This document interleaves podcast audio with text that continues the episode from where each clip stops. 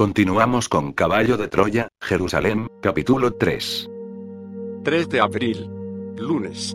Según mis noticias, fueron muy pocos los discípulos que lograron conciliar el sueño en aquella noche del domingo al lunes, 3 de abril. Salvo los gemelos, el resto permaneció rumiando sus pensamientos. Aquellos galileos se hallaban tan fuera de sí que ni siquiera establecieron los habituales turnos de guardia a las puertas de la casa de Simón, donde se alojaban Jesús, Pedro y Juan. Al despedirse, cada uno siguió en silencio hacia sus respectivos refugios.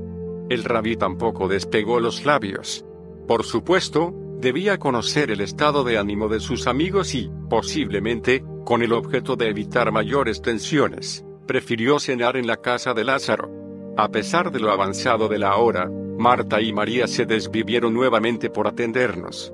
Lavaron nuestras manos y pies y, en compañía de su hermano, comimos algo de queso y fruta. Ni el maestro ni yo sentíamos demasiado apetito. Durante un buen rato, Jesús permaneció encerrado en un hermético mutismo, con sus ojos fijos en las rojizas y ondulantes llamas de la chimenea. Antes de que se retirara a descansar, le rogué a María que aceptara el frasco de esencia de nardo que había comprado aquella misma tarde en compañía de Andrés. Me costó trabajo, pero, finalmente, lo aceptó. Aquel gesto pareció animar al maestro, que salió de su enigmático aislamiento, uniéndose plenamente a la sosegada tertulia que sosteníamos Lázaro y yo. Durante el frugal refrigerio había ido explicando al resucitado y a sus hermanas el espléndido acontecimiento que hablamos vivido pocas horas antes. Lázaro, al contrario de los apóstoles, si se percató de inmediato de la trascendencia del acto de Jesús. Sin olvidar la simbología, aquella multitud no había hecho otra cosa que proteger al rabí de las garras del Sanedrín. No me cansaré de repetir este aspecto de la cuestión. En los evangelios que yo había estudiado, en ningún momento se habla de ello y, sinceramente, a cualquiera con sentido común y un mínimo de información sobre lo que estaba sucediendo en aquellas últimas semanas, no se le hubiera podido pasar por alto que dicha maniobra fue una jugada maestra por parte del Galileo. Como se dice en nuestro tiempo, mató varios pájaros de un solo tiro. Al comprobar que Jesús de Nazaret se ofrecía gustosamente al diálogo, aproveché la ocasión y le pregunté su opinión sobre aquella tarde. He estado en medio del mundo y me he revelado a ellos en la carne. Les he encontrado a todos borrachos. No he encontrado a ninguno sediento. Mi alma sufre por los hijos de los hombres, porque están ciegos en su corazón, no ven que han venido vacíos al mundo e intentan salir vacíos del mundo. Ahora están borrachos. Cuando vomiten su vino, se arrepentirán. Esas son palabras muy duras, le dije. Tan duras como las que pronunciaste sobre el olivete, a la vista de Jerusalén. Tal vez los hombres piensan que he venido para traer la paz al mundo, no saben que estoy aquí para echar en la tierra división, fuego, espada y guerra. Pues habrá cinco en una casa, tres contra dos y dos contra tres, el padre contra el hijo y el hijo contra el padre. Y ellos estarán solos. Muchos, en mi mundo añadí procurando que mis palabras no resultaran excesivamente extrañas para Lázaro podrían asociar esas frases tuyas sobre el fin de Jerusalén como el fin de los tiempos. ¿Qué dices a eso? Las generaciones futuras comprenderán que la vuelta del Hijo del Hombre no llegará de la mano del guerrero. Ese día será inolvidable. Después de la gran tribulación como no la hubo desde el principio del mundo, mi estandarte será visto en los cielos por todas las tribus de la tierra. Esa será mi verdadera y definitiva vuelta, sobre las nubes del cielo, como el relámpago que sale por el oriente y brilla hasta el occidente. ¿Qué será la gran tribulación? Vosotros podríais llamarlo un parto de toda la humanidad. Jesús no parecía muy dispuesto a revelarme detalles. Al menos, dinos cuándo tendrá lugar. De aquel día y de aquella hora, nadie sabe. Ni los ángeles ni el Hijo. Solo el Padre. Únicamente puedo decirte que será tan inesperado que a muchos les pillará en mitad de su ceguera e iniquidad. Mi mundo, del que vengo traté de presionarle, se distingue precisamente por la confusión y la injusticia. Tu mundo no es mejor ni peor que este. A ambos solo les falta el principio que rige el universo, el amor. Dame, al menos, una señal para que sepamos cuándo te revelarás a los hombres por segunda vez. Cuando os desnudéis sin tener vergüenza, toméis vuestros vestidos, los pongáis bajo los pies como los niños y los pateéis. Entonces veréis al Hijo del Viviente y no temeréis. Lázaro, afortunadamente, seguía identificando mi mundo con Grecia. Eso me permitió seguir preguntando al maestro con un cierto margen de amplitud. Entonces repuse mi mundo está aún muy lejos de ese día. Allí, los hombres son enemigos de los hombres y hasta del propio Dios. Jesús no me dejó seguir. Estáis entonces equivocados. Dios no tiene enemigos. Aquella rotunda frase del Nazareno me trajo a la memoria muchas de las creencias sobre un Dios justiciero, que condena al fuego del infierno a quienes mueren en pecado. Y así se lo expuse. Cristo sonrió, moviendo la cabeza negativamente. Los hombres son hábiles manipuladores de la verdad. Un padre puede sentirse afligido ante las locuras de un hijo, pero nunca condenaría a los suyos a un mal permanente, el infierno tal y como creen en tu mundo significaría que una parte de la creación se le ha ido de las manos al Padre. Y puedo asegurarte que creer eso es no conocer al Padre. ¿Por qué hablaste entonces en cierta ocasión del fuego eterno y del rechinar de dientes? Si hablando en parábolas no me comprendéis, ¿cómo puedo enseñaros entonces los misterios del reino? En verdad, en verdad os digo que aquel que apueste fuerte, y se equivoque, sentirá como rechinan sus dientes. ¿Es que la vida es una apuesta? Tú lo has dicho, Jasón. Una apuesta por el amor. Es el único bien en juego desde que se nace. Permanecí pensativo. Aquellas palabras eran nuevas para mí. ¿Qué te preocupa? preguntó Jesús. Según esto, ¿qué podemos pensar de los que nunca han amado? No hay tales. ¿Qué me dices de los sanguinarios, de los tiranos? También esos aman a su manera. Cuando pasen al otro lado recibirán un buen susto. No entiendo. Se darán cuenta que al dejar este mundo nadie les preguntará por sus crímenes, riquezas, poder o belleza. Ellos mismos y solo ellos caerán en la cuenta de que la única medida válida en el otro lado es la del amor. Si no has amado aquí, en tu tiempo, tú solo te sentirás responsable. ¿Y qué ocurrirá con los que no hemos sabido amar? Querrás decir, con los que no habéis querido amar. Me sentí nuevamente confuso. Punto punto punto esos, amigo prosiguió el rabí captando mis dudas, serán los grandes estafados y, en consecuencia, los últimos en el reino de mi Padre. Entonces, tu Dios es un Dios de amor. Jesús pareció enojarse. Tú eres Dios. Yo, Señor. En verdad te digo que todos los nacidos llevan el sello de la divinidad. Pero, no has respondido a mi pregunta. ¿Es Dios un Dios de amor? De no ser así, no sería Dios. En ese caso, ¿debemos excluir de su mente cualquier tipo de castigo o premio? Es nuestra propia injusticia la que se revela contra nosotros mismos. Empiezo a intuir, maestro, que tu misión es muy simple. ¿Me equivoco si te digo que todo tu trabajo consiste en dejar un mensaje? El nazareno sonrió satisfecho. Puso su mano sobre mi hombro y replicó, no podías resumirlo mejor. Lázaro, sin hacer el menor comentario, asintió con la cabeza. Tú sabes que mi corazón es duro, añadí. ¿Podrías repetirme ese mensaje? Dile a tu mundo que el Hijo del Hombre solo ha venido para transmitir la voluntad del Padre, que sois sus hijos. Eso ya lo sabemos. ¿Estás seguro? Dime, Jasón, ¿qué significa para ti ser hijo de Dios? Me sentí nuevamente atrapado. Sinceramente, no tenía una respuesta válida. Ni siquiera estaba seguro de la existencia de ese Dios. Yo te lo diré, intervino el maestro con una gran dulzura. Haber sido creado por el Padre supone la máxima manifestación de amor. Se os ha dado todo, sin pedir nada a cambio. Yo he recibido el encargo de recordároslo. Ese es mi mensaje. Déjame pensar. Entonces, Hagamos lo que hagamos, ¿estamos condenados a ser felices? Es cuestión de tiempo. El necesario para que el mundo entienda y ponga en práctica que el único medio para ello es el amor. Tuve que meditar muy bien mi siguiente pregunta. En aquellos instantes, la presencia del resucitado podía constituir un cierto problema. Si tu presencia en el mundo obedece a una razón tan elemental como la de depositar un mensaje para toda la humanidad, ¿No crees que tu iglesia está de más? ¿Mi iglesia? Preguntó a su vez Jesús que, en mi opinión, había comprendido perfectamente. Yo no he tenido, ni tengo, la menor intención de fundar una iglesia, tal y como tú pareces entenderla. Aquella respuesta me dejó estupefacto. Pero tú has dicho que la palabra del Padre deberá ser extendida hasta los confines de la tierra. Y en verdad te digo que así será.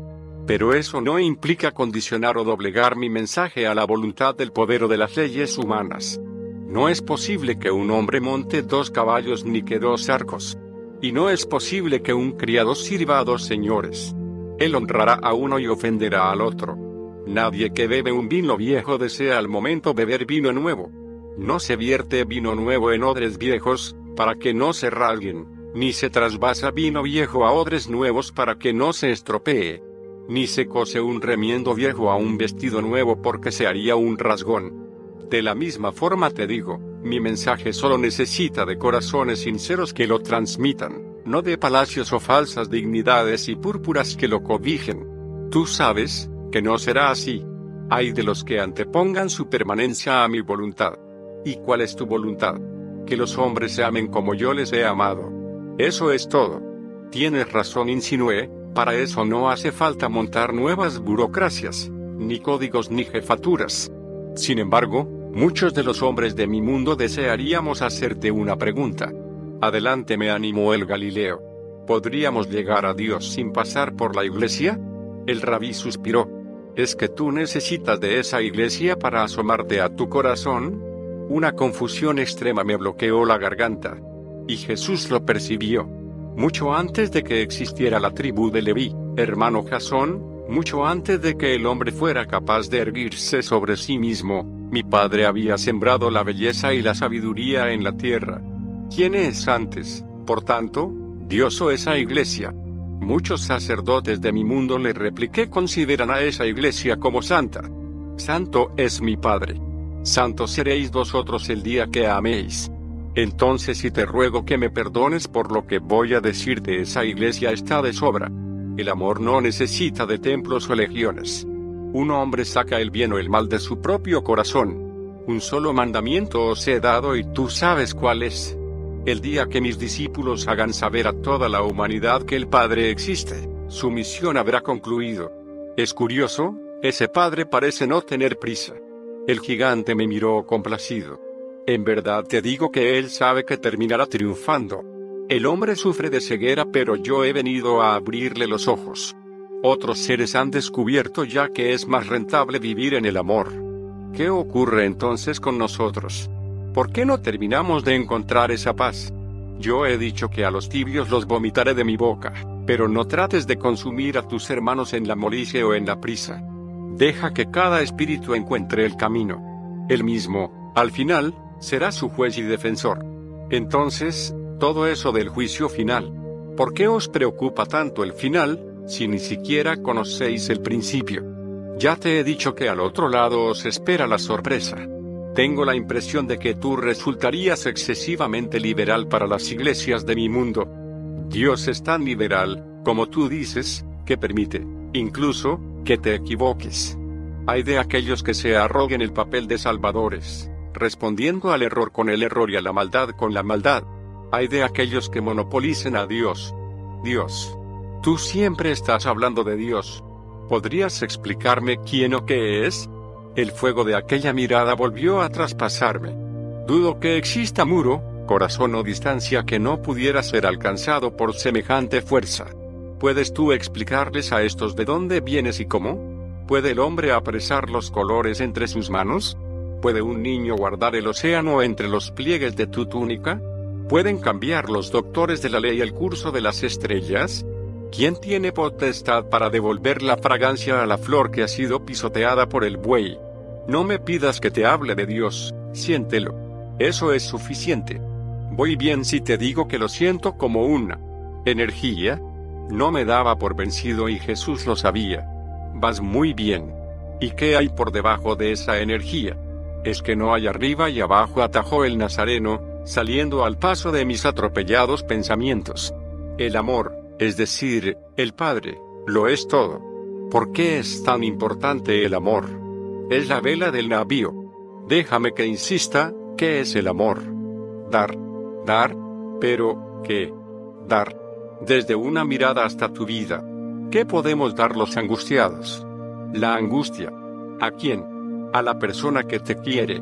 ¿Y si no tienes a nadie? El maestro hizo un gesto negativo. Eso es imposible. Incluso los que no te conocen pueden amarte. ¿Y qué me dices de tus enemigos? ¿También debes amarles? Sobre todo a esos. El que ama a los que le aman, ya ha recibido su recompensa. La conversación se prolongaría aún hasta bien entrada la madrugada. Ahora sé que mi escepticismo hacia aquel hombre había empezado a resquebrajarse. Cuatro horas más tarde, con el alba, Eliseo me despertó. La víspera, el maestro había dado órdenes precisas a sus discípulos para salir temprano hacia Jerusalén. Hacia las siete, dos horas antes de la tercia, me personé en la casa de Simón, el leproso. Jesús y los doce se hallaban reunidos en el jardín. Esta vez, las indicaciones del rabí fueron mucho más concisas, nada de ostentaciones y manifestaciones en público. Los apóstoles, salvo los gemelos Alfeo, no se habían recuperado de la experiencia del día anterior. Permanecían mudos, como abstraídos. Para ser sinceros, ninguno conocía las intenciones de Jesús y éste, por otra parte, tampoco se mostraba excesivamente explícito. Acudir a la ciudad santa constituía en aquellos momentos una caja de sorpresas. El Sanedrín seguía acechante y los íntimos del Galileo no sabían qué podía reservarles el destino. Así a las ocho de la mañana nos pusimos en camino. Jesús, como siempre, marchaba a la cabeza. Mientras ascendíamos por la ladera del Olivete, traté de sonsacar a los discípulos. Qué distinta fue aquella caminata. La alegría y entusiasmo del domingo anterior se habían transformado en temor, expectación y confusionismo. Había un pensamiento común en aquellos hombres. ¿Qué debían hacer? ¿Seguir con el maestro o renunciar y retirarse? pero ninguno tenía el valor suficiente como para enfrentarse a Jesús y exponerles sus inquietudes. A eso de las nueve, el grupo entraba en Jerusalén. A juzgar por el trasiego de peatones, el número de peregrinos había aumentado considerablemente. El maestro, sin pérdida de tiempo, se encaminó hacia el templo. La proximidad de la Pascua mantenía la explanada de los gentiles en plena ebullición. Los puestos y tenderetes aparecían mucho más concurridos que en la tarde del domingo.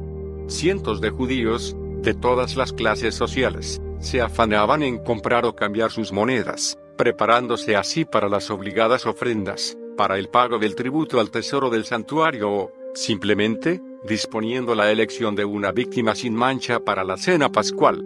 Gradualmente, a causa de los abusos de los sacerdotes, la gente común había terminado por acudir hasta aquellos intermediarios, comprando allí sus corderos y aves. La astucia y avaricia de aquellos servidores del templo habían llegado a tales extremos que cualquier animal comprado fuera de aquel recinto podía ser rechazado, por causas técnicas. En otras palabras, los encargados de los sacrificios que tenían la obligación de revisar previamente cada una de las víctimas podían echar atrás un cordero o una pareja de tórtolas, por el simple hecho de estimar que el color del animal no era el adecuado. Esto representaba la vergüenza pública y, lo que era peor, tener que adquirir una nueva víctima. Curándose en salud, los hebreos acudían hasta este mercado, procurándose así unos animales de total garantía. Como ya apunté anteriormente, esta argucia iba siempre acompañada de un sobreprecio que resultaba tan deshonesto como ruinoso para las familias más humildes. Para colmo, el impuesto o tributo que cada hebreo debía satisfacer al templo había sido fijado en una moneda común, el ciclo, una pieza del tamaño de 10 centavos, pero de un grosor doble. Un mes antes de la Pascua, los cambistas oficiales instalaban sus mesas en las diferentes ciudades de Palestina, suministrando así a los peregrinos el dinero necesario para tal menester. Ni que decir tiene que, en cada operación, estos banqueros se quedaban con una comisión, que oscilaba entre un 5 y un 15% del valor de lo cambiado. Si la moneda objeto del cambio era más alta, estos usureros podían quedarse con una comisión doble. Finalmente, cuando la fiesta era ya inminente, los cambistas se dirigían a Jerusalén, estableciendo su cuartel general en la mencionada explanada de los gentiles. Este negocio venía reportando grandes beneficios a los verdaderos propietarios del ganado, de las mesas de cambio y de la multitud de ingredientes y enseres que debían ser utilizados en el sacrificio pascual. Esos propietarios, como dije, no eran otros que los sacerdotes y, muy especialmente, los hijos de Anás.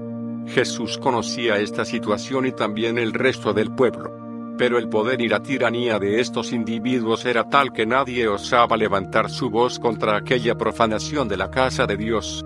En este ambiente, entre gritos, discusiones, regateos y el incesante ir y venir de cientos de hebreos, el nazareno tal y como tenía por costumbre se dispuso aquella mañana de lunes, 3 de abril, a dirigir su palabra a los numerosos creyentes y seguidores que habían ido congregándose junto a los puestos de los vendedores y cambistas.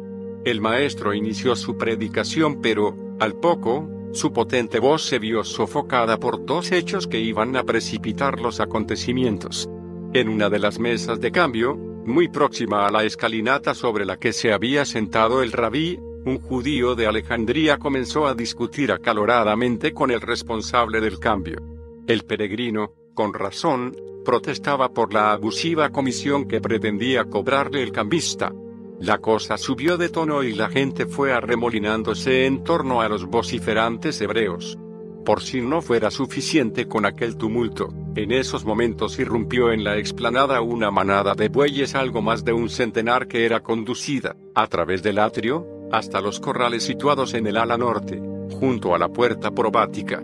Aquellos animales, propiedad del templo, estaban destinados a ser quemados en los próximos sacrificios y, en consecuencia, eran encerrados habitualmente en unos establos, anexos al atrio de los gentiles.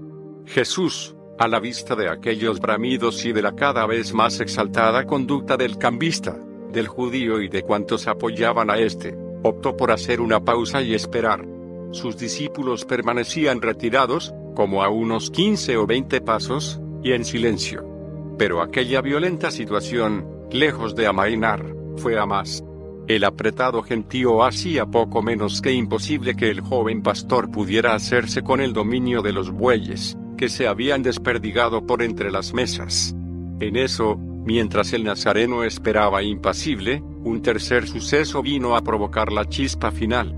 Entre los judíos que pretendían oír a Jesús se hallaba un Galileo, antiguo amigo del maestro, Después supe que se había entrevistado con el rabí durante su estancia en Iron. Este humilde granjero había empezado a ser molestado por un grupo de peregrinos procedentes de la Judea. Entre empullones y codazos, los engreídos individuos se burlaban de él por su credulidad. Cuando el gigante se percató de esta última escena, ante el asombro de sus discípulos y de cuantos nos encontrábamos presentes, soltó su manto y, dejándolo caer sobre la escalinata, salió al encuentro del pastor, arrebatándole el látigo de cuerdas. Con una seguridad inaudita, el Galileo fue reuniendo a los astados, sacándolos del templo entre sonoros gritos y secos y potentes golpes de látigo sobre el embaldosado de la explanada. Cuando la muchedumbre vio al maestro dirigir al ganado quedó electrizada. Pero eso no fue todo. Una vez concluida la operación de limpieza, Jesús de Nazaret, en silencio, se abrió paso majestuosamente entre la multitud, dirigiéndose a grandes zancadas y con el látigo en la mano izquierda hacia los corrales situados al otro lado del atrio de los gentiles, al pie de la fortaleza Antonia. Aquello era nuevo para mí y corrí tras él. Al llegar a los establos, el maestro con una frialdad que me dejó sin habla fue abriendo, uno tras otro, todos los portalones, animando a los bueyes, machos cabríos y corderos a salir de sus recintos. En un instante, cientos de animales irrumpieron en el atrio. Y el rabí, con la misma decisión y destreza con que había sacado del templo a la primera manada, dirigió a aquellos asustados animales en dirección a las mesas y puestos de venta de los cambistas e intermediarios. Como era de suponer, la estampida provocó el pánico de los hebreos que, en su atropellada huida hacia los pórticos de salida, derribaron un sinfín de tenderetes. Los bueyes, por su parte, terminaron por pisotear el género, derramando numerosos cántaros de aceite y de sal.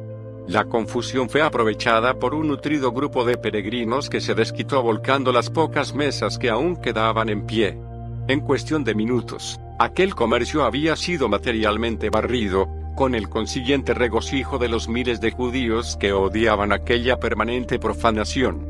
Para cuando los soldados romanos hicieron acto de presencia, todo aparecía tranquilo y en silencio. Jesús de Nazaret, que no había tocado con el látigo a un solo hebreo ni había derribado mesa alguna de ello puedo dar fe, puesto que permanecí muy cerca del maestro volvió entonces a lo alto de las escalinatas y, dirigiéndose a la multitud, gritó, Vosotros habéis sido testigos este día de lo que está escrito en las escrituras. Mi casa será llamada una casa de oración para todas las naciones, pero habéis hecho de ella una madriguera de ladrones. Mi sorpresa llegó al máximo cuando, antes de que el rabí concluyera sus palabras, un tropel de jóvenes judíos se destacó de entre la muchedumbre, aplaudiendo a Jesús y entonando himnos de agradecimiento por la audacia y coraje del Galileo. Aquel suceso, por supuesto, no tenía nada que ver con lo que se cuenta en los evangelios y en los que dicho sea de paso el Mesías aparece como un colérico individuo, capaz de golpear y azotar a las gentes. Como ya he mencionado, Jesús había predicado otras muchas veces en aquella misma explanada del templo y jamás se había comportado de aquel modo. Él conocía perfectamente el cambalache y el robo que se registraban a diario en el atrio de los gentiles y, no obstante, jamás se manifestó violentamente contra tal situación. Si en la mañana de aquel lunes provocó la estampida del ganado fue, en mi opinión, como consecuencia de una situación concretísima e insostenible. Quienes no podían faltar, obviamente, eran los responsables del templo. Cuando los sacerdotes tuvieron conocimiento del incidente acudieron presurosos hasta donde se hallaba Jesús, interrogándole con severidad, ¿no has oído lo que dicen los hijos de los levitas? Pero Jesús les contestó, en las bocas de los niños y criaturas se perfeccionan las alabanzas. Los jóvenes arreciaron entonces en sus cánticos y aplausos, obligando a los fariseos a retirarse del lugar. A partir de ese momento, grupos de peregrinos se situaron a las puertas de acceso al templo, impidiendo que pudiera restablecerse el cambio de monedas y la venta normal de los intermediarios. Los jóvenes no consintieron siquiera que fuera transportada una sola vasija por la explanada. Quizá lo más triste y desconsolador de aquel suceso fue la actitud de los doce. Durante la fogosa intervención de su maestro, el grupo permaneció poco menos que acurrucado en un rincón, sin levantar una mano para ayudar o proteger a Jesús. Esta nueva y sorprendente acción del Galileo les había sumido en un total desconcierto. Pero, si notable era la confusión de los discípulos de Cristo, la de los jefes del templo, escribas y fariseos no era menor. Aquello había sido la gota de agua que colmaba su paciencia. Aprovechando que José de Arimatea, Nicodemo y otros amigos de Jesús no se hallaban presentes, el Sanedrín celebró una reunión de emergencia, analizando la situación. Había que detener al impostor sin pérdida de tiempo. Pero, ¿cómo y dónde? Los escribas y el resto de los sacerdotes, se daban cuenta que la multitud estaba de parte del Galileo. Había, además, otro factor que no podían perder de vista, la presencia del procurador romano Poncio Pilato en Jerusalén, si el prendimiento de Jesús se materializaba a la luz del día y a la vista de los miles de peregrinos llegados desde todos los rincones de Palestina y del extranjero, la captura podía dar lugar a una revuelta generalizada. Eso hubiera significado, con toda seguridad, una violenta represión por parte de las fuerzas romanas acuarteladas en la Torre Antonia y en el campamento temporal levantado por los soldados en la zona noroeste de la ciudad, en las inmediaciones de las piscinas de Besatá. ¿Qué podían hacer entonces? Durante horas, los miembros del Sanedrín discutieron sobre la fórmula ideal para capturar a Jesús. Pero al final, no llegaron a un acuerdo. La única resolución válida fue crear cinco grupos de expertos especialmente escribas y fariseos que siguieran los pasos del Galileo y trataran de confundirle y ridiculizarle en público, diezmando así su prestigio e influencia entre las gentes sencillas. Siguiendo esta consigna, hacia las dos de la tarde, uno de estos grupos se abrió paso hasta el lugar donde Jesús había seguido su plática. Y con su característico estilo soberbio y autoritario le preguntaron al maestro, ¿con qué autoridad haces estas cosas? ¿Quién te ha dado semejante autoridad? Ellos sabían que el nazareno no había pasado por las obligadas escuelas rabínicas y que, por tanto, sus enseñanzas y el propio título de rabí que muchos le atribuían no eran correctos, desde la más estricta pureza legal y jurídica. Pero Jesús con aquella brillantez de reflejos que le caracterizaba les respondió con otra interrogante, también me gustaría a mí haceros otra pregunta. Si me contestáis, yo os diré igualmente con qué autoridad hago estos trabajos. Decidme, el bautismo de Juan, ¿de dónde era? ¿Consiguió Juan esta autoridad del cielo o de los hombres? Los escribas y fariseos formaron un corro entre ellos y comenzaron a deliberar en voz baja, mientras Jesús y la multitud esperaban en silencio. Habían pretendido acorralar al Galileo y ahora eran ellos los que se veían en una embarazosa situación. Por fin, volviéndose hacia Jesús, replicaron, respecto al bautismo de Juan, no podemos contestar. No sabemos. La razón de aquella negativa estaba bien clara. Si afirmaban que del cielo, Jesús podía responderles, ¿por qué no le creísteis entonces? Además, en este caso, el maestro podía haber añadido que su autoridad procedía de Juan. Sí, por el contrario, los escribas respondían que de los hombres, aquella muchedumbre que había considerado a Juan como un profeta podía echarse encima de los sacerdotes. La estrategia de Cristo, una vez más, había sido brillante y rotunda. Y el rabí, mirándoles fijamente, añadió, pues yo tampoco os diré con qué autoridad hago estas cosas. Los hebreos estallaron en ruidosas carcajadas, ante la impotencia de los máximos maestros de Israel, rojos de ira y de vergüenza. Jesús dirigió entonces su mirada hacia los que habían tratado de perderle y les dijo, puesto que estáis en duda sobre la misión de Juan y en enemistad con la enseñanza y hechos del Hijo del Hombre, prestad atención mientras os digo una parábola. Cierto gran y respetado terrateniente comenzó el Galileo su relato tenía dos hijos deseando que le ayudaran en la dirección de sus tierras, acudió a uno de ellos y le dijo, Hijo, ve a trabajar hoy en mi viña. Y este hijo, sin pensar, contestó a su padre, No voy a ir. Pero luego se arrepintió y fue. Cuando el padre encontró al segundo le dijo, Hijo, ve a trabajar a mi viña. Y este hijo, hipócrita y desleal, le dijo, Sí, padre, ya voy. Pero, cuando hubo marchado su padre, no fue. Dejadme preguntaros, ¿cuál de estos hijos hizo realmente la voluntad de su padre? La gente, como un solo hombre, contestó, el primer hijo.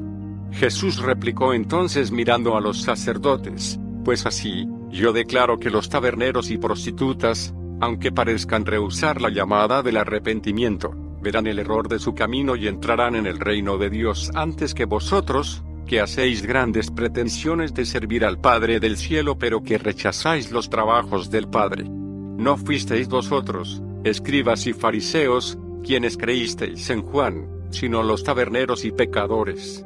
Tampoco creéis en mis enseñanzas, pero la gente sencilla escucha mis palabras a gusto. Aquella segunda ridiculización pública obligó a los escribas y fariseos a dar media vuelta, entrando en el santuario. Y el maestro siguió predicando en paz, haciendo las delicias de la multitud. Por José de Arimatea supimos que la cólera de los sacerdotes había llegado a tal paroxismo que poco faltó para que los levitas rodearan aquella misma mañana a Jesús, procediendo a su captura. Pero la entrada en juego de los saduceos que constituían mayoría en el Sanedrín, retrasó nuevamente los planes de los enemigos de Cristo. Esta casta sacerdotal había encajado pésimamente el desmantelamiento de los cambistas e intermediarios y, por primera vez, apoyaron los planes de los fariseos y escribas para eliminar a Jesús. Eso significó mayoría absoluta a la hora de decidir y condenar al rabí de Galilea. Mientras tanto, Jesús había desarrollado una segunda parábola, la del rico propietario que llegó a enviar a su propio hijo para convencer a los rebeldes trabajadores de su viña de que le entregaran su renta preguntando a los asistentes qué debería hacer el dueño de la viña con aquellos malvados arrendatarios. Destruir a esos hombres miserables contestó la multitud y arrendar su viñedo a otros granjeros honestos que le den sus frutos en cada estación. Muchos de los presentes comprendieron el sentido de la parábola de Jesús y expresaron en voz alta, Dios perdone a quienes continúen haciendo estas cosas. Pero algunos fariseos no se daban por vencidos y regresaron hasta el lugar donde predicaba Jesús. El maestro, al verlos, les dijo, Vosotros sabéis cómo rechazaron vuestros hermanos a los profetas y sabéis bien que estáis decididos a rechazar al Hijo del Hombre. Tras unos instantes de silencio, su mirada se hizo más intensa y añadió, Nunca leísteis en la escritura sobre la piedra que los constructores rechazaron y que, cuando la gente la descubrió, hicieron de ella la piedra angular. Una vez más os aviso. Si continuáis rechazando el Evangelio, el reino de Dios será llevado lejos de vosotros y entregado a otra gente, deseosa de recibir buenas nuevas y llevar adelante los frutos del Espíritu. Yo os digo que existe un misterio sobre esa piedra, quien caiga sobre ella, aunque quede roto en pedazos, se salvará. Pero, sobre quien caiga dicha piedra angular, será molido hasta quedar hecho polvo y sus cenizas serán desperdigadas a los cuatro vientos. En esta ocasión, los escribas y jefes ni siquiera intentaron replicar.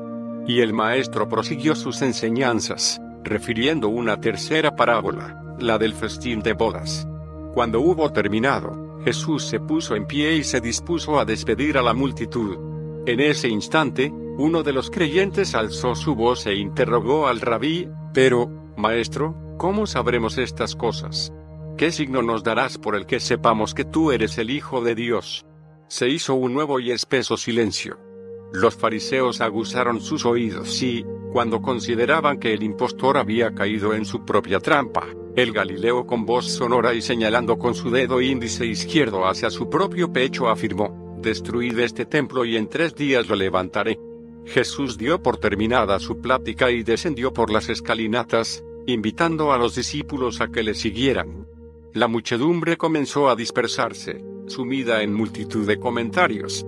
Evidentemente por lo que pude escuchar no habían comprendido el verdadero significado de aquella última y lapidaria frase de Cristo. Casi 50 años ha estado este templo en construcción, se decían unos a otros y aún dice que lo destruirá y levantará en tres días. Por supuesto, tampoco sus apóstoles captaron la intención del rabí. Solo después, mucho después de su resurrección, se hizo la luz en sus corazones. Hacia las 4 de la tarde, el grupo salía nuevamente de Jerusalén, rumbo a Betania. Mientras ascendíamos por la falda occidental del Monte de los Olivos, haciendo así más corto el camino hacia la aldea de Lázaro. Jesús dio instrucciones a Andrés, Tomás y Felipe para que, a partir del día siguiente, martes, los discípulos preparasen un campamento en las cercanías de la ciudad santa. Aquello significaba que el Nazareno tenía la intención de instalar su lugar habitual de reposo hasta ese momento en Betania en los aledaños de Jerusalén. Pero, ¿por qué? ¿Qué nos reservaba el destino en aquellos dos días martes y miércoles? tan escasamente conocidos en lo que a las actividades del Maestro se refiere. La inesperada decisión de Jesús no prevista, lógicamente, en nuestro programa de trabajo, ya que los textos evangélicos canónicos y apócrifos no hacen mención de este campamento, iba a precipitar mi retorno al módulo, fijado por caballo de Troya para el atardecer del martes, 4 de abril. Pocas horas después, precisamente en el anochecer de dicho martes, y a la vista de lo que aconteció, empecé a comprender por qué el rabí de Galilea había dado aquella orden. Por segunda vez, mientras caminábamos hacia Betania, tuve oportunidad de comprobar cómo la casi totalidad de los doce hombres de confianza de Jesús no había entendido el mensaje ni las intenciones del Nazareno. Sus comentarios y, sobre todo, sus silencios reflejaban una profunda confusión. La majestuosa acción de su maestro a lo largo de esa mañana del lunes, arruinando el sacrílego comercio de los cambistas e intermediarios del templo, les había devuelto las esperanzas en un Jesús poderoso, capaz de instaurar un reino terrenal y político en Israel. Pero, al llegar la tarde, el rechazo por parte de los sacerdotes judíos de sus enseñanzas les hizo caer de nuevo en la incertidumbre. Aquellos hombres presentían algo, a pesar de su escaso nivel cultural, el permanente contacto con la tensa realidad de aquellos días y las repetidas advertencias de Jesús de Nazaret sobre su próximo final les hacía intuir una catástrofe.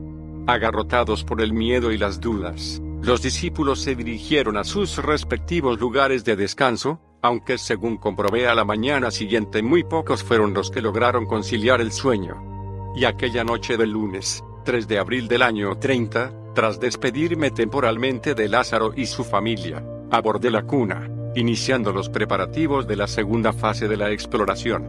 Sin duda, la más trágica y apasionante de cuantas haya emprendido hombre alguno. La oscuridad era total cuando inicié el ascenso del olivete por su cara oriental. Yo había advertido ya a Eliseo de mi inminente retorno al módulo, como consecuencia del cambio de planes por parte del maestro de Galilea. Tentado estuve de hacerme con una antorcha, a fin de caminar con mayor seguridad por la trocha que discurría entre los olivares. Pero un elemental sentido de la prudencia me hizo desistir. El eco del microtransmisor instalado en la hebilla de mi manto llegaba nítidamente hasta la cuna. Eso me tranquilizó. Mi objetivo en aquellos momentos era alcanzar la cota superior del Monte de las Aceitunas, situada a la derecha de la vereda.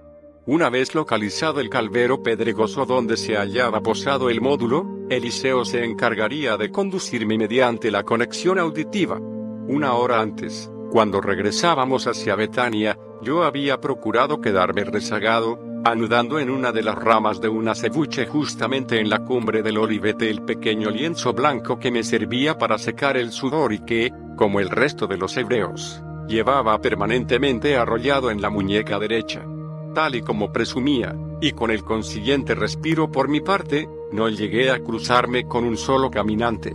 Al distinguir la tela, ondeando suavemente al viento, aceleré el paso. Y tras retirarla del olivo silvestre, abandoné el camino, internándome entre la maleza en dirección norte. A mi izquierda, en la lejanía, se divisaban las luces amarillentas y parpadeantes de Jerusalén, una media luna surgía a intervalos entre las compactas bandas de nubes, facilitando considerablemente mi aproximación a la nave. A los pocos minutos me asomaba al calvero, localizando el suave promontorio pedregoso sobre el que debía encontrarse posado el módulo. Eliseo, en permanente conexión, había ido supervisando mis pasos, corrigiendo a través de la pantalla de radar algunas de mis inevitables desviaciones en el rumbo. Al penetrar en la zona de seguridad del módulo a unos 150 pies del punto de contacto, mi compañero me anunció que procedía a la desconexión parcial del apantallamiento infrarrojo, con el fin de hacer visibles los pies de sustentación de la cuna, haciendo así más rápido mi ingreso en la nave. De pronto, en mitad de la oscuridad y como clavados en las rocas, aparecieron cuatro largos tubos, apuntando como fantasmas azulados hacia la inmensidad del cielo. Simultáneamente, y con un suave resoplido, el sistema hidráulico hizo descender la escalerilla de aluminio. Sin pérdida de tiempo me introduje entre el tren de aterrizaje de la cuna, subiendo al interior del módulo. Supongo que si alguien hubiera podido verme en aquellos momentos, ascendiendo por una escalerilla que, aparentemente, no conducía a ninguna parte, y desapareciendo progresivamente primero la cabeza, hombros y brazos y a continuación el resto del tronco, vientre, piernas, etc., el susto hubiera sido considerable, creyendo quizá que había presenciado una visión divina. Mi encuentro con Eliseo fue especialmente intenso y emotivo. Una vez en la cuna, mi compañero apantalló de nuevo el tren de sustentación y, tras verificar que todo seguía en calma en torno a la nave, nos dispusimos a la revisión y ejecución de la segunda fase de la operación. Mi ingreso en el módulo se había registrado a las 20 horas y 5 minutos. Eso significaba que disponía de unas 9 horas antes de mi incorporación al grupo de Jesús, prevista según caballo de Troya para las 6,30 horas de la mañana del día siguiente, martes, 4 de abril. Después de asearme y cambiar mis ropas, no así el calzado, Eliseo me hizo entrega de lo que, familiarmente, conocíamos como la barra de Moisés, el único instrumental autorizado fuera de la cuna y que iba a jugar un papel fundamental en mi siguiente exploración, en especial a partir del prendimiento del Nazareno en la noche del jueves, 6 de abril. Obviamente, en un viaje de aquella naturaleza, los hombres del general Curtis habían previsto al menos para las horas de máxima tensión la filmación de los principales sucesos, noche del llamado jueves santo, viernes y domingo de resurrección. Además de la citada filmación, Caballo de Troya tenía especial interés en el exhaustivo seguimiento minuto a minuto de las torturas que iba a sufrir el Nazareno, así como de sus horas en la cruz. El seguimiento sería mantenido desde una doble vertiente, por un lado, mi propio testimonio personal y, de otro, sin duda más importante, a través de un sofisticado equipo técnico, capaz de filmar y chequear, desde un ángulo estrictamente médico, a un mismo tiempo. Como es natural, estas delicadas operaciones no podían efectuarse abiertamente. Ello habría ido en contra de los principios básicos del proyecto. Era inviable, por tanto, que yo hubiera cargado con una cámara de cine o con los complejos aparatos de rastreo de las constantes vitales de Jesús de Nazaret. Y como, naturalmente, tampoco era posible la implantación de cables o dispositivos electrónicos en el cuerpo del maestro de Galilea que nos permitieran un control de sus funciones orgánicas, ritmos arterial, cardíaco, etc., Caballo de Troya diseñó y fabricó un complejo sistema, minuciosamente camuflado en lo que llamábamos la vara de Moisés. Este ingenio que iré detallando de una forma progresiva consistía en un simple callado de madera de pinzapo de 1,80 metros de longitud por 3 centímetros de diámetro, con el correspondiente remate superior, en forma de arco 1. Para un observador cualquiera, ajeno a nuestras intenciones, no debería presentar mayor interés que el de cualquier vara común y corriente, como las utilizadas habitualmente por los caminantes y peregrinos. En su interior, sin embargo, había sido dispuesto un delicadísimo equipo.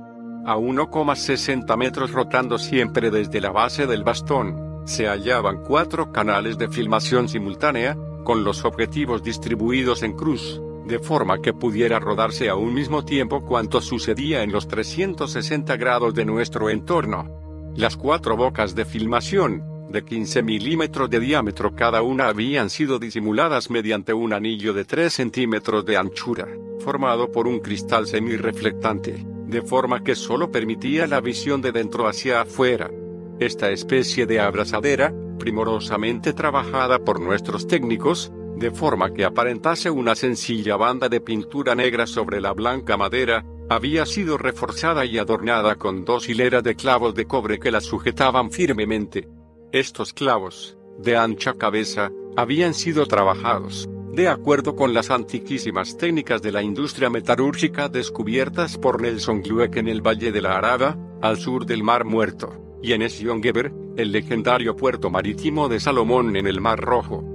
En evitación de hipotéticos problemas, los hombres de Curtis habían seguido al pie de la letra las normas de la misma o tradición oral judaica que, en su orden sexto dedicado a las prescripciones sobre purezas e impurezas especifica que un bastón puede ser susceptible de impurezas si ha sido adornado con tres hileras de clavos.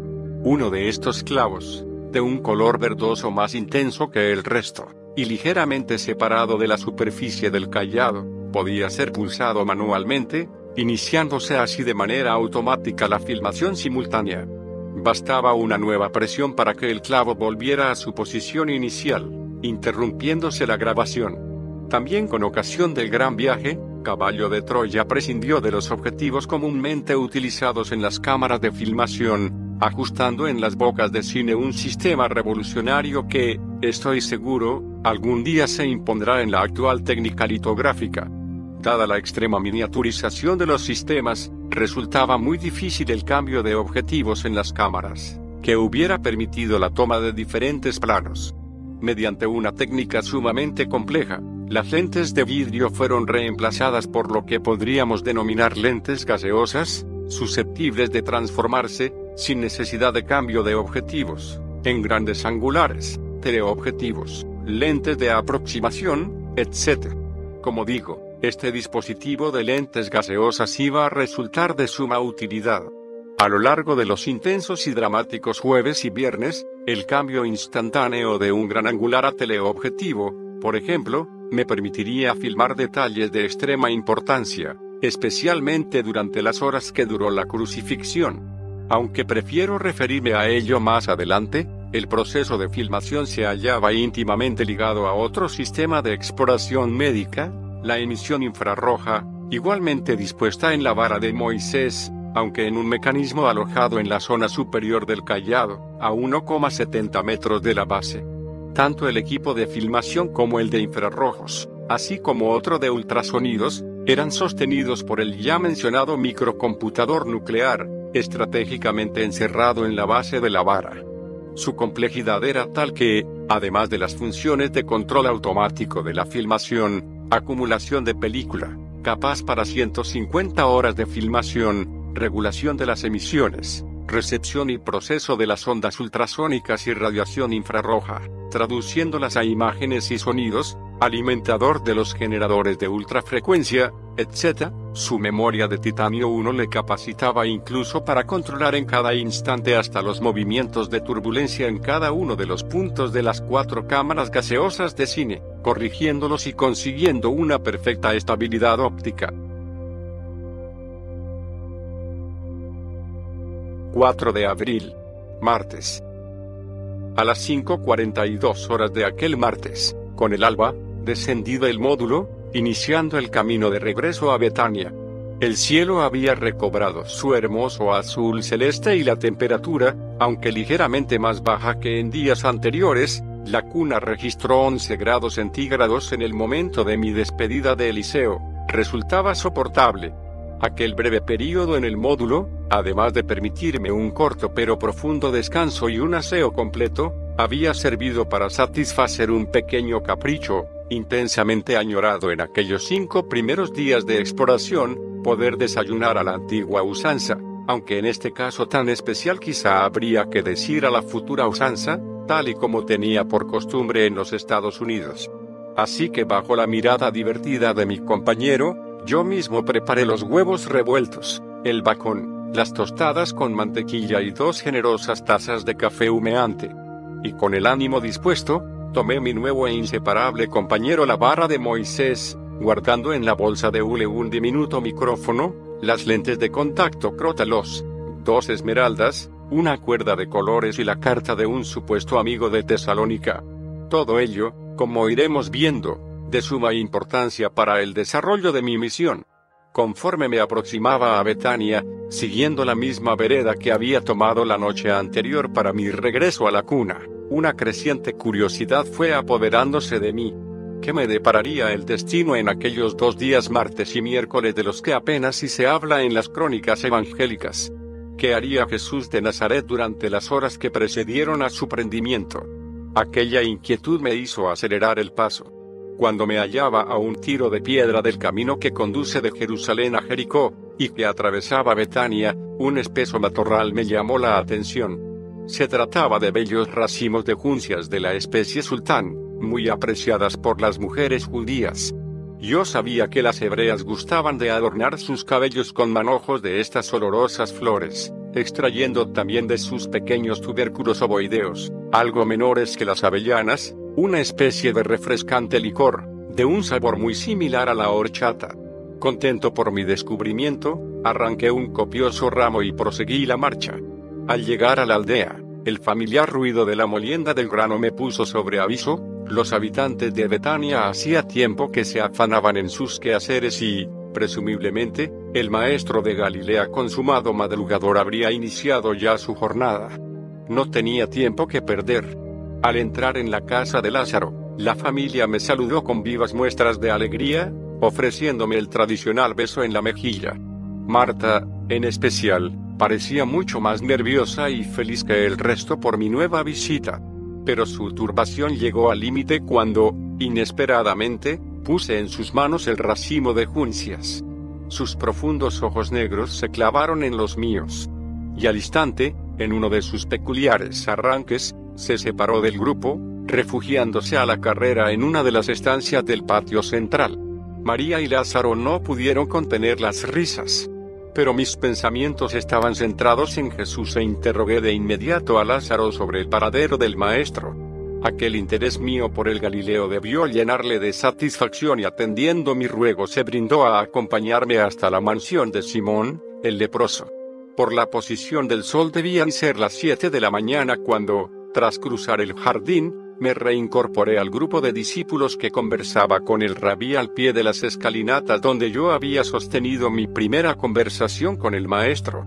Prudentemente me mantuve al fondo de la nutrida reunión, observando que, además de los doce hombres de confianza, asistían una decena de mujeres elegidas igualmente por Jesús al principio de su ministerio, así como veinte o veinticinco discípulos, todos ellos muy amigos del Galileo, amén del propietario de la casa, el anciano Simón.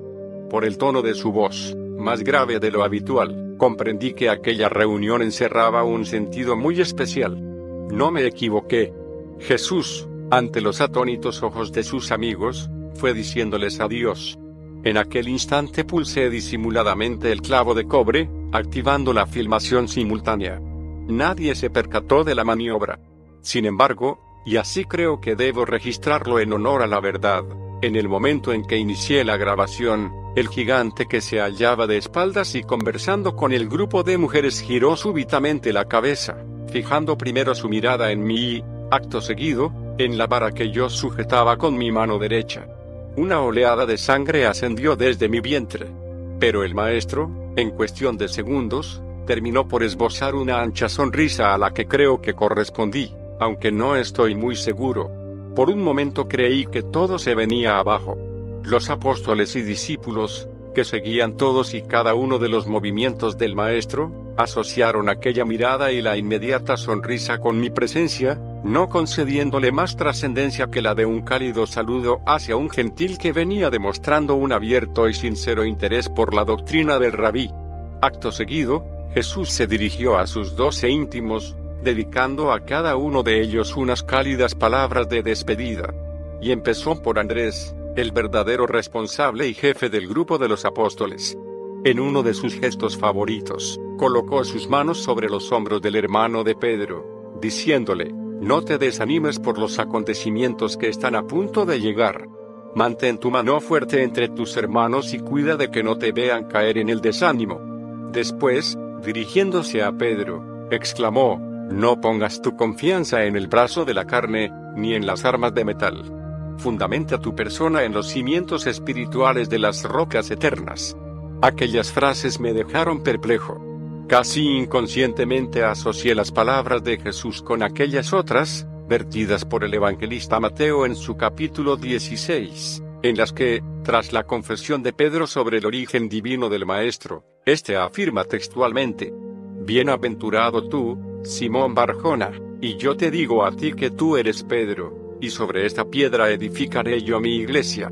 Al estudiar los evangelios canónicos, durante mi preparación para la operación Caballo de Troya, había detectado un dato repetido en diferentes pasajes que me produjo una cierta confusión. Algunos parlamentos del Nazareno o sucesos relacionados con su nacimiento y vida pública solo eran recogidos por uno de los evangelistas, mientras que los otros tres no se daban por enterados.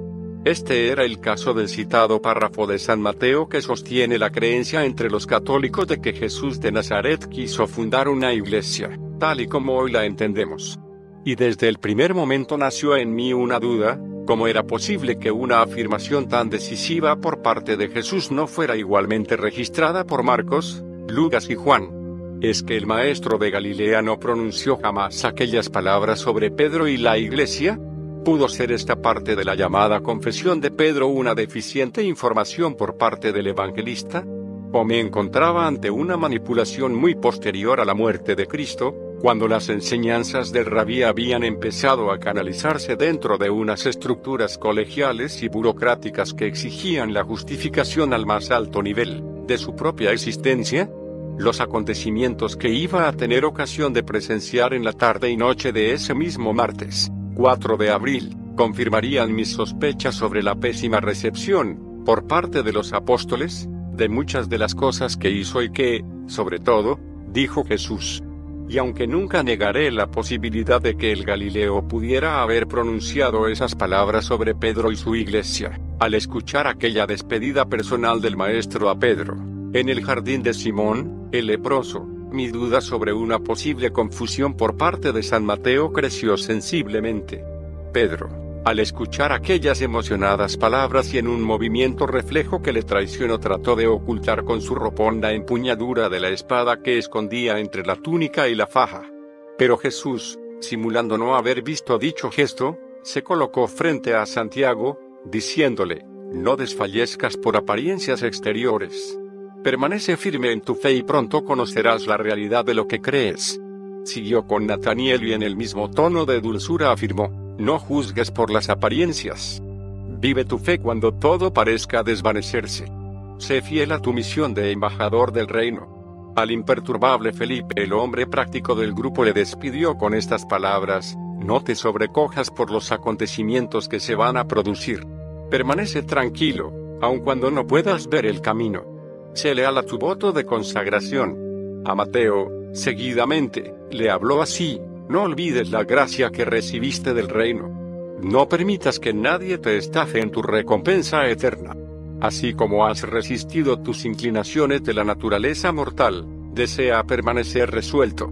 En cuanto a Tomás, su despedida fue así, no importa lo difícil que pueda ser, ahora debes caminar sobre la fe y no sobre la vista. No dudes que yo puedo terminar el trabajo que he comenzado. Aquellas palabras a Tomás el gran escéptico fueron especialmente proféticas. No permitáis que lo que no podéis comprender os aplaste, les dijo a los gemelos. Sed fieles a los afectos de vuestros corazones y no pongáis vuestra fe en grandes hombres o en la actitud cambiante de la gente permaneced entre vuestros hermanos. Después, llegando frente a Simón Celotes el discípulo más politizado, prosiguió, Simón, puede que te aplaste el desconcierto, pero tu espíritu se levantará sobre todos los que vayan contra ti. Lo que no has sabido aprender de mí, mi espíritu te lo enseñará.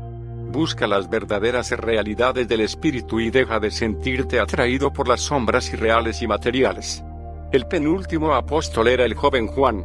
El maestro tomó sus manos entre las suyas, diciéndole, sé suave, ama incluso a tus enemigos, sé tolerante, y recuerda que yo he creído en ti.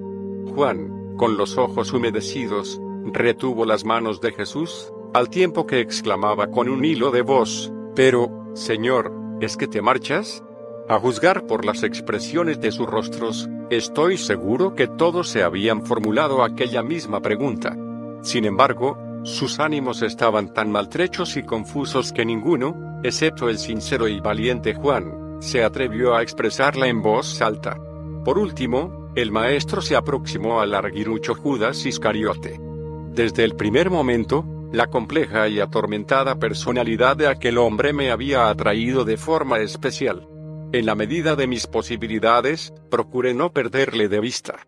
Y puedo adelantar ya que las motivaciones que le empujaron a traicionar a Jesús no fueron como se insinúa en los evangelios las del dinero. Para un hombre como él, la consideración de los demás y la vanagloria personal estaban muy por encima de la avaricia. Judas le dijo el Galileo, te he amado y he rezado para que ames a tus hermanos. No te sientas cansado de hacer el bien te aviso para que tengas cuidado con los resbaladizos caminos de la adulación y con los dardos venenosos del ridículo. Jesús, evidentemente, conocía muy bien el carácter del traidor. Cuando hubo terminado de despedirse, el maestro, con una cierta sombra de tristeza en su rostro, tomó a Lázaro por el brazo y se alejó del grupo, adentrándose en el jardín. Solo después de su muerte, cuando faltaban escasas horas para mi regreso al módulo, Marta me confesaría cuál había sido el tema de aquella conversación privada entre Jesús de Nazaret y su hermano. Jesús recobró con presteza su habitual buen humor, y después de ordenar a los discípulos que dispusieran aquella misma mañana el campamento en el Olivete, rogó a Pedro, Andrés, Juan y Santiago que se adelantaran con él a Jerusalén. Mi elección no ofrecía duda y en compañía de un reducido grupo de discípulos seguí los pasos de aquellos cinco hombres. Como era ya costumbre, el nazareno, con una envidiable forma física, cubrió la empinada vertiente oriental del Monte de los Olivos en poco más de media hora. Cuando, al fin, alcanzamos la cima, Jesús y los apóstoles lejos de detenerse a descansar se alejaban ya, colina abajo, en dirección al torrente seco del Cebrón. Pero, contra lo que imaginaba, El maestro no parecía tener excesiva prisa por entrar en la ciudad santa. Y se detuvo en la citada falda occidental del Olivete, en una explanada en la que se apretaban decenas de tiendas, la mayoría ocupadas por peregrinos procedentes de Galilea, así como por comerciantes de lanas y vendedores de animales para los sacrificios rituales. Por lo que pude comprobar, algunas de aquellas familias conocían de antiguo al Galileo y le rogaron que se sentara junto a ellos. El maestro aceptó con gusto, acariciando a los niños y mostrándose encantado cuando una de las hebreas le presentó un cuenco de barro con leche de cabra recién ordeñada, según dijo. Al instante, otra mujer colocaba sobre la estera de paja sobre la que había tomado asiento el rabí una bandeja de madera con un puñado de dátiles y una especie de torta de color blanco amarillento y que, según uno de mis acompañantes, era conocida por el nombre de pan de higos. Sonriente, el nazareno apartó con su mano izquierda las numerosas moscas que trataban de posarse en la leche y, tomando el recipiente con ambas manos, se lo llevó a la boca, bebiendo lenta y placenteramente. Poco después, tras despedirse de sus anfitriones, realizó otras dos visitas. Hacia la hora tercia, las nueve de la mañana, el grupo prosiguió su camino hacia Jerusalén. Fue entonces cuando Pedro y Santiago, que llevaban varios días enzarzados en una polémica sobre las enseñanzas de su maestro en relación con el perdón de los pecados, decidieron salir de dudas. Y Pedro tomó la palabra, Maestro, Santiago y yo no estamos de acuerdo respecto a tus enseñanzas sobre la redención del pecado. Santiago afirma que tú enseñas que el Padre nos perdona, incluso, antes de que se lo pidamos. Yo mantengo que el arrepentimiento y la confesión deben ir por delante del perdón. ¿Quién de los dos está en lo cierto? Algo sorprendido por la pregunta, Jesús se detuvo frente a la muralla oriental del templo y, mirando intensamente a los cuatro, respondió, Hermanos míos, erráis en vuestras opiniones porque no comprendéis la naturaleza de las íntimas y amantes relaciones entre la criatura y el Creador, entre los hombres y Dios.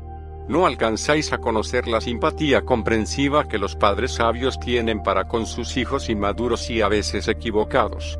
Es verdaderamente dudoso que un padre inteligente y amante se ponga alguna vez a perdonar a un hijo normal. Relaciones de comprensión, asociadas con el amor impiden, efectivamente, esas desavenencias que más tarde necesitan el reajuste y arrepentimiento por el hijo, con perdón por parte del padre. Yo os digo que una parte de cada padre vive en el Hijo. Y el Padre disfruta de prioridad y superioridad de comprensión en todos los asuntos relacionados con su Hijo. El Padre puede ver la inmadurez del Hijo por medio de su propia madurez, la experiencia más madura del viejo. Pues bien, con los hijos pequeños, el Padre Celestial posee una infinita y divina simpatía y comprensión amorosa. El perdón divino, por tanto, es inevitable es inherente e inalienable a la infinita comprensión de Dios y a su perfecto conocimiento de todo lo concerniente a los juicios erróneos y elecciones equivocadas del Hijo. La divina justicia es tan eternamente justa que incluye, inevitablemente, el perdón comprensivo. Cuando un hombre sabio entiende los impulsos internos de sus semejantes, los amará. Y cuando ames a tu hermano, ya le habrás perdonado. Esta capacidad para comprender la naturaleza del hombre y de perdonar sus aparentes equivocaciones es divina. En verdad, en verdad os digo que si sois padres sabios, esta deberá ser la forma en que améis y comprendáis a vuestros hijos, incluso les perdonaréis cuando una falta de comprensión momentánea os haya separado. El hijo, siendo inmaduro y falto de plena comprensión sobre la profunda relación padre-hijo, sentirá frecuentemente una sensación de separación respecto a su padre. Pero el verdadero padre nunca estará consciente de esta separación. El pecado es la experiencia de la conciencia de la criatura, no es parte de la conciencia de Dios. Vuestra falta de capacidad y de deseo de perdonar a vuestros semejantes es la medida de vuestra inmadurez y la razón de los fracasos a la hora de alcanzar el amor. Mantenéis rencores y alimentáis venganzas en proporción directa a vuestra ignorancia sobre la naturaleza interna y los verdaderos deseos de vuestros hijos y prójimo. El amor es el resultado de la divina interna necesidad de la vida. Se funda en la comprensión, se nutre en el servicio generoso y se perfecciona en la sabiduría. Los cuatro amigos de Jesús guardaron silencio. Posiblemente, Santiago y Juan sí comprendieron parte de las explicaciones del maestro. No así los hermanos pescadores. Pedro, rascándose nerviosamente la bronceada calva, siguió los pasos del Galileo, sumido en un sinfín de cavilaciones. Hacia las nueve y media de la mañana, Cristo y sus discípulos cruzaron bajo la llamada Puerta Oriental, en la muralla este del templo, dirigiéndose hacia las escalinatas del atrio de los gentiles, lugar habitual de sus discursos y enseñanzas. Los cambistas y vendedores de corderos y demás productos propios de la Pascua habían vuelto a instalar sus mesas y tenderetes, aprovechando las primeras luces del alba. Todo aparecía tranquilo. Ninguno de aquellos intermediarios hizo el menor gesto de desaprobación cuando vieron entrar al rabí de Galilea y al reducido grupo de seguidores. Jesús, por su parte, se dio perfecta cuenta de que aquel comercio sacrílego había vuelto por sus fueros. Pero, tal y como ocurriese en otras muchas ocasiones, no prestó mayor atención. Aquella postura por parte del maestro confirmó mi convencimiento de que lo sucedido en la mañana del día anterior se había debido fundamentalmente a una situación límite. Muchos de los habitantes de Jerusalén, así como de los peregrinos que iban engrosando día a día la población de la ciudad santa y alrededores, esperaban ya impacientes la aparición del rabí de Galilea. La mayor parte, movida por una morbosa curiosidad, a la vista de los graves acontecimientos registrados en la mañana del lunes en la explanada del templo y expectante por la actuación que pudiera seguir el Sanedrín. Era un secreto a voces que Caifás y el resto del Gran Consejo de Justicia judío había tomado la decisión de prender y ajusticiar a Jesús. Pero, ¿se atreverían a hacerlo en público? El propio rabí, a través de algunos de los ancianos y fariseos que habían presentado su dimisión en el Sanedrín, estaba al corriente de estas intrigas y de la oscura amenaza que se cernía sobre él. Por ello, muchos de los hebreos aplaudían en secreto el valor del Nazareno, que no manifestaba temor o nerviosismo, mostrándose y avanzando serena y majestuosamente entre los levitas o policías del templo y, sobre todo, a la vista de los sacerdotes. Sin más preámbulos, y en mitad de aquella expectación, Jesús comenzó sus palabras. Pero, apenas si había empezado cuando, un grupo de alumnos de las escuelas de escribas, destacándose entre el gentío, interrumpió al maestro, preguntándole, Rabí, Sabemos que eres un enseñante que está en lo cierto y sabemos que proclamas los caminos de la verdad y que solo sirves a Dios, pues no temes a ningún hombre. Sabemos también que no te importa quiénes sean las personas. Señor, solo somos estudiantes y quisiéramos conocer la verdad sobre un asunto que nos preocupa. ¿Es justo para nosotros dar tributo al César? ¿Debemos dar o no debemos dar? En aquel instante, uno de los sirvientes de Nicodemo que profesaba desde hacía tiempo la doctrina de Jesús hizo un comentario en voz baja, recordándonos que aquella impertinente interrupción formaba parte del plan, trazado en la fatídica reunión del Sanedrín del día anterior. Los fariseos, escribas y saduceos, en efecto, habían unido sus votos para, en principio, formar grupos especializados que tratasen de ridiculizar y desprestigiar públicamente al Galileo.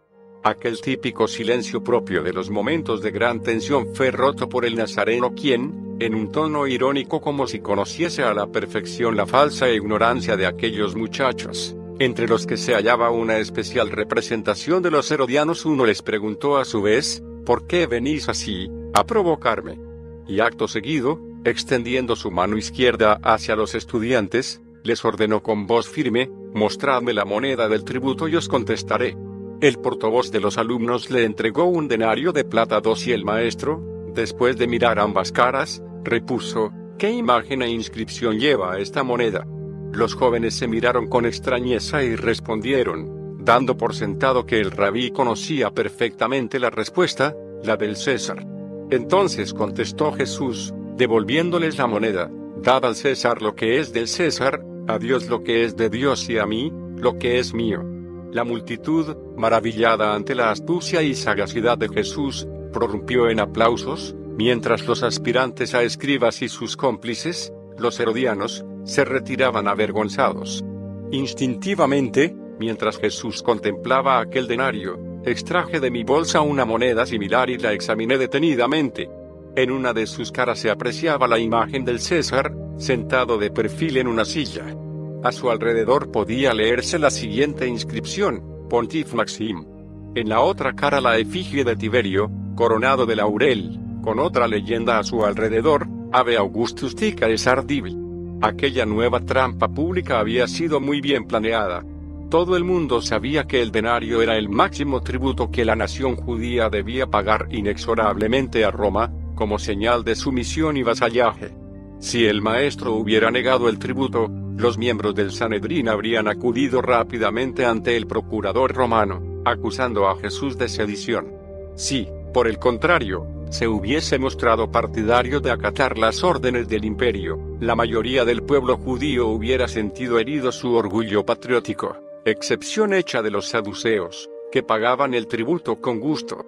Fueron estos últimos precisamente quienes, pocos minutos después de este incidente, y siguiendo la estrategia programada por el Sanedrín, avanzaron hacia Jesús que intentaba proseguir con sus enseñanzas tendiéndole una segunda trampa. Maestro le dijo el portavoz del grupo, Moisés dijo que si un hombre casado muriese sin dejar hijos, su hermano debería tomar a su esposa y sembrar semilla por el hermano muerto.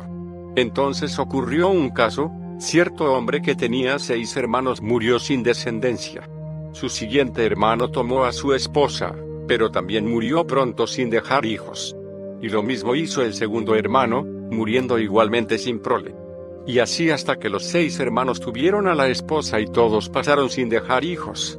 Entonces, después de todos ellos, la propia esposa falleció. Lo que te queríamos preguntar es lo siguiente, cuando resuciten, ¿de quién será la esposa? Al escuchar la disertación del saduceo, varios de los discípulos de Jesús movieron negativamente la cabeza, en señal de desaprobación. Según me explicaron, las leyes judías sobre este particular hacía tiempo que eran letra muerta para el pueblo. Amén de que aquel caso tan concreto era muy difícil de que se produjera en realidad, solo algunas comunidades de fariseos los más puristas seguían considerando y practicando el llamado matrimonio de levirato. El rabí, aún sabiendo la falta de sinceridad de aquellos saduceos, accedió a contestar. Y les dijo, todos cerráis al hacer tales preguntas porque no conocéis las escrituras ni el poder viviente de Dios. Sabéis que los hijos de este mundo pueden casarse y ser dados en matrimonio, pero no parecéis comprender que los que se hacen merecedores de los mundos venideros a través de la resurrección de los justos, ni se casan ni son dados en matrimonio. Los que experimentan la resurrección de entre los muertos son más como los ángeles del cielo y nunca mueren. Estos resucitados son eternamente hijos de Dios. Son los hijos de la luz. Incluso vuestro padre, Moisés, comprendió esto. Ante la zarza ardiente oyó al Padre decir, Soy el Dios de Abraham, el Dios de Isaac y el Dios de Jacob. Y así, junto a Moisés, yo declaro que mi Padre no es el Dios de los muertos, sino de los vivos. En él, todos vosotros os reproducís y poseéis vuestra existencia mortal. Los saduceos se retiraron, presa de una gran confusión, mientras sus seculares enemigos, los fariseos, llegaban a exclamar a voz en grito, verdad, verdad, verdad maestro. Has contestado bien a estos incrédulos. Quedé nuevamente sorprendido, al igual que aquella multitud, por la sagacidad y reflejos mentales de aquel gigante. Jesús conocía la doctrina de esta secta, que sólo aceptaba como válidos los cinco textos llamados los libros de Moisés. Y recurrió precisamente a Moisés en su respuesta, desarmando a los saduceos. Pero, desde mi punto de vista, los fariseos que aplaudieron las palabras del Maestro, no entendieron tampoco la profundidad del mensaje del Nazareno, cuando aludió con voz rotunda a los que experimentan la resurrección de entre los muertos. Los santos o separados como se les llamaba popularmente a los fariseos creían que, en la resurrección, los cuerpos se levantaban físicamente. Y Jesús, en sus afirmaciones, no se refirió a este tipo de resurrección. El maestro parecía resignado a suspender temporalmente su predicación y esperó en silencio una nueva pregunta. La verdad es que llegó a los pocos momentos, de labios de aquel mismo grupo de fariseos que había simulado tan cálidos elogios hacia el rabí. Uno de ellos, señalando a Jesús, expuso un tema que conmovió de nuevo al gentío. Maestro le dijo, Soy abogado y me gustaría preguntarte cuál es, en tu opinión, el mayor mandamiento. Sin conceder un segundo siquiera a la reflexión y elevando aún más su potente voz, el gigante repuso, no hay más que un mandamiento y ese es el mayor de todos. Es este, oye, oh Israel. El Señor, nuestro Dios, el Señor es uno. Y lo amarás con todo tu corazón y con toda tu alma, con toda tu mente y con toda tu fuerza. Este es el primero y el gran mandamiento. Y el segundo es como este primero. En realidad, sale directamente de él y es, amarás a tu prójimo como a ti mismo. No hay otro mandamiento mayor que estos. En ellos se basa toda la ley y los profetas. Aquel hombre de leyes, consternado por la sabiduría de la respuesta de Jesús, se inclinó a alabar abiertamente al rabí, verdaderamente, Maestro, has dicho bien. Dios, bendito sea, es uno y nada más hay tras él. Amarle con todo el corazón, entendimiento y fuerza y amar al prójimo como a uno mismo es el primero y el gran mandamiento. Estamos de acuerdo en que este gran mandamiento ha de ser tenido mucho más en cuenta que todas las ofrendas y sacrificios que se queman. Ante semejante respuesta, el nazareno se sintió satisfecho y sentenció, ante el estupor de los fariseos, amigo mío, me doy cuenta de que no estás lejos del reino de Dios. Jesús no se equivocaba. Aquella misma noche, en secreto, aquel fariseo acudió hasta el campamento situado en el huerto de Getsemaní, siendo instruido por Jesús y pidiendo ser bautizado. Aquella sucesión de descalabros dialécticos terminó por disuadir a los restantes grupos de escribas, saduceos y fariseos, que comenzaron a retirarse disimuladamente. Al observar que no había más preguntas, el Galileo se puso en pie y, antes de que los venenosos sacerdotes desaparecieran, les lanzó esta interrogante, puesto que no hacéis más preguntas, me gustaría haceros una. ¿Qué pensáis del libertador? Es decir, ¿de quién es hijo? Los fariseos y sus compinches quedaron como electrizados mientras un murmullo recorría aquella zona de la explanada. Los miembros del templo deliberaron durante algunos minutos y, finalmente, uno de los escribas, señalando uno de los papiros que llevaba anudado a su brazo derecho y que contenía la ley, respondió, El Mesías es el hijo de David. Pero el nazareno no se contentó con esta respuesta. Él sabía que existía una agria polémica sobre si él era o no hijo de David incluso entre sus propios seguidores y remachó, si el libertador es en verdad el hijo de David, como es que en el salmo que atribuís a David, él mismo, hablando con el Espíritu, dice, el Señor dijo a mi Señor, siéntate a mi derecha hasta que haga de tus enemigos el escabel de tus pies. Si David le llama Señor, ¿cómo puede ser su hijo? Los fariseos y principales del templo quedaron tan confusos que no se atrevieron a responder. Hacia la hora quinta, las once de la mañana, aproximadamente, Jesús dio por concluida su estancia en el templo y, puesto que era el tiempo de la comida, se encaminó con sus discípulos hacia la puerta triple con el fin, según me comentó el propio Pedro, de dirigirse a la casa de José de Arimatea, en la ciudad baja. Al descubrir cómo me quedaba atrás, dispuesto a no alterar, en la medida de lo posible, la intimidad del grupo, Andrés retrocedió y me invitó a compartir con ellos la segunda comida del día. Mientras tanto, Jesús y los demás habían cruzado ya entre las mesas de los cambistas y mercaderes, perdiéndose por la soberbia puerta del muro sur del templo. Estaba a punto de aceptar, naturalmente, cuando un tumulto procedente de la cara más oriental del santuario nos hizo volver la mirada. Entre gritos desgarradores, una mujer estaba siendo prácticamente arrastrada por las escalinatas de acceso al pórtico corintio. Una patrulla de la policía del templo, los levitas, posiblemente de los destacados en el atrio de las mujeres, se dirigía a través de la explanada donde nos encontrábamos, en dirección al pórtico de Salomón y, más concretamente, hacia la puerta oriental. Dos de los levitas de esta guardia de día sujetaban a la hebrea por las axilas, mientras un tercero había hecho presa en sus pies, soportando a duras penas los violentos movimientos de la muchacha. Detrás, medio ocultos entre un enjambre de curiosos, marchaban uno de los guardianes de turno del templo y varios sacerdotes. La multitud que se hallaba entre los puestos de los vendedores corrió al instante hacia la patrulla, lanzando gritos de adúltera. Adúltera, como si aquel suceso fuera algo común y hasta festejado por la turba. Interrogué a Andrés con la mirada y el jefe del grupo, con expresión grave, lamentó aquella sombría coincidencia, resumiendo el lamentable espectáculo con la siguiente frase, son las aguas amargas. Recordé al instante que en una de mis investigaciones en los textos bíblicos números 5,1131, Yahvé especificaba el procedimiento a seguir con la mujer sospechosa de adulterio. Cuando el marido creía que su esposa le era infiel, llevaba a esta hasta el sacerdote, obligándola a confesar. Si se negaba a reconocer su culpa, la desdichada tenía que pasar por la prueba, una especie de juicio de Dios, de las aguas amargas.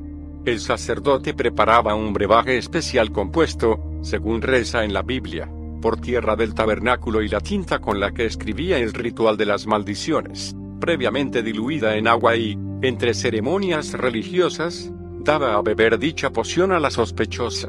La creencia judía enseñaba que, si la mujer era realmente culpable, el misterioso líquido atacaba sus entrañas, matándola. Por el contrario, si era inocente, las aguas amargas no alteraban su organismo. Para una mente racional, aquella prueba dejaba mucho que desear en cuanto a su posible objetividad. Pero, a decir verdad, lo que avivó mi curiosidad fue la fórmula de aquella pócima. ¿Qué podía contener? Estaba ante una oportunidad única y supliqué a Andrés que me acompañara.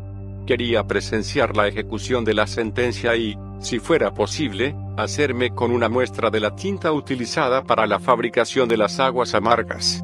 Andrés comprendió a medias mi aparentemente morboso deseo y a regañadientes consintió en concederme unos minutos. Cruzamos bajo el arco de piedra de la puerta oriental, abriéndonos paso entre el gentío que rodeaba ya a la patrulla. Varios levitas habían formado un círculo o cordón de seguridad de unos 10 metros de diámetro. En el centro, la mujer, siempre sujeta por los policías del templo, permanecía en pie, sollozando. Había sido vestida con una túnica negra y despojada de todos sus adornos. Mi compañero me explicó que aquella era la última fase de un proceso que se había iniciado en la mañana del pasado lunes. Los jueces del gran pequeño Sanedrín se reunían precisamente los lunes y jueves de cada semana, para despachar los asuntos pendientes. Este caso de supuesto adulterio había sido llevado por el pequeño Sanedrín, formado por 23 jueces. A petición de su marido, la sospechosa, una joven que no rebasaría los 20 años, había sido conducida aquella mañana del lunes, 3 de abril, ante el Tribunal de Justicia y allí, interrogada y atemorizada con fórmulas como la siguiente, Hija mía, mucho pecado aporta el vino, mucho la risa, mucho la juventud, mucho los malos vecinos, hazlo, reconoce la verdad, por el nombre de Dios, que está escrito con santidad para que no sea borrado con el agua. Pero, a juzgar por lo que estaba sucediendo, la infeliz se había declarado inocente y el pequeño Sanedrín dictaminó que debía someterse a la prueba de las aguas amargas. Cuando interrogué a Andrés sobre la suerte de aquella hebrea, en el caso de que se hubiera declarado culpable, el apóstol me insinuó que no sabía qué podía ser peor. Si la mujer judía decía ante el tribunal soy impura, se le obligaba a firmar la renuncia a su dote, procediéndose entonces a la consumación del libelo de divorcio. Como bien apuntaba Andrés, en estas circunstancias, la esposa quedaba en la más absoluta miseria, tenía que abandonar el hogar y a sus hijos, siendo despreciada de por vida. Aquellas leyes establecían el derecho al divorcio, única y exclusivamente de parte del hombre 2. Esto se prestaba a constantes abusos, caprichos e injusticias. Si el marido deseaba quedarse con la dote que la mujer aportaba al matrimonio y, al mismo tiempo, recobrar su soltería, solo tenía que acusar a la esposa de infidelidad. Una de dos, o la mujer fallecía a causa de las aguas amargas o cargaba con la supuesta culpa, con las consecuencias ya mencionadas. Tal y como sospechaba, era sumamente raro que la víctima sobreviviera a la ingestión de aquel brebaje. En suma, que aquella desgraciada, tras declarar que era pura, había sido conducida a través de la puerta de Nicanor tal y como marcaba la tradición hasta la estrecha explanada existente al pie de la muralla oriental del templo, al mismo lugar donde se llevaban a cabo las ceremonias de purificación de leprosos y parturientas. Uno de los sacerdotes se destacó entonces de entre la muchedumbre y con paso decidido se situó frente a la joven, haciendo su túnica con la mano izquierda y a la altura del vientre. Después, de un fuerte tirón, desgarró la vestidura, dejando al descubierto unos pechos blancos y pequeños. El grito de la esposa fue ahogado prácticamente por el bramido de la multitud, excitada ante la contemplación de aquellos hermosos senos. Inmediatamente, el mismo sacerdote se colocó a espaldas de la mujer, procediendo a soltar su larga cabellera negra. Andrés, nervioso y disgustado, hizo ademán de retirarse. Tratando entonces de ganar tiempo y de aprovechar aquel lógico deseo de mi amigo de evitar tan lamentable suceso, tomé mi bolsa de hule y puse en su mano dos denarios de plata. Andrés me miró sin comprender. Deseo pedirte un nuevo favor, le dije. Es importante para mí adquirir una muestra de la tinta con la que ha sido escrita esa maldición. El Galileo quedó perplejo. Y adelantándome a sus pensamientos, añadí, confía en mí. Sabes que no puedo entrar en el santuario y tratar de comprarla personalmente. Bastará con una pequeña cantidad, quizás sea suficiente con una décima de log. Seguí mirando fijamente a Andrés, intentando transmitirle un mínimo de confianza. La fortuna volvió a sonreírme y el discípulo encogiéndose de hombros, accedió, rogándome que no me moviera del lugar. Mientras Andrés volvía a penetrar en el recinto del templo, me reincorporé a la marcha de los acontecimientos. El sacerdote que había desgarrado la túnica de la mujer se hallaba ahora deliberando con el resto de los miembros del templo. De vez en cuando volvían la cabeza hacia aquella infeliz, enzarzándose en nuevas y encendidas polémicas. Uno de ellos dejó el corrillo y caminó unos pasos, situándose a un palmo de la sospechosa de adulterio. Sin inmutarse ante las lágrimas de la mujer, se inclinó ligeramente, inspeccionando de cerca los pequeños y oscuros pezones. Al cabo de unos minutos retornó al centro de la reunión, iniciándose una nueva y aún más áspera controversia. Al final, y tras llegar a un acuerdo, otro de los sacerdotes tomó un cinturón egipcio formado por cuerdas entrelazadas y se dirigió hacia la muchacha. Cubrió su torso ciñendo la tela por encima de sus pechos, de forma que la túnica no pudiera bajarse. A una orden del guardián del templo y jefe de la patrulla de levitas, uno de los hebreos que permanecía junto a los sacerdotes, y que resultó ser el marido, avanzó hasta el centro del círculo, depositando a los pies de su mujer un cesto de paja con unos tres o cuatro kilos de harina de cebada. Después, con la misma frialdad, se retiró. Por un momento creí que el querellante iba a situar el pequeño cesto en las manos de la condenada, pero, por indicación de uno de los levitas que sujetaba a la mujer, terminó por colocarlo en tierra. A mi regreso al módulo, en la mañana del domingo, la computadora me aclararía este extremo. La tradición bíblica especificaba que la ofrenda del marido la efá de harina de cebada debía ser colocada sobre las manos de la víctima.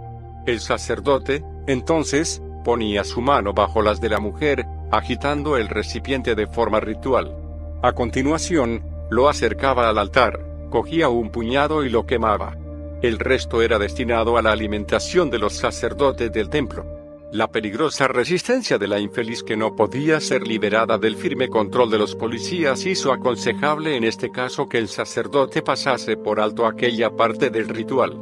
De pronto, y por la zona más próxima a la muralla, los judíos fueron abriendo un pasillo, dando paso a otro sacerdote, estrechamente escoltado por seis levitas. Un murmullo se levantó entre el gentío al descubrir que aquel sacerdote transportaba algo entre sus manos.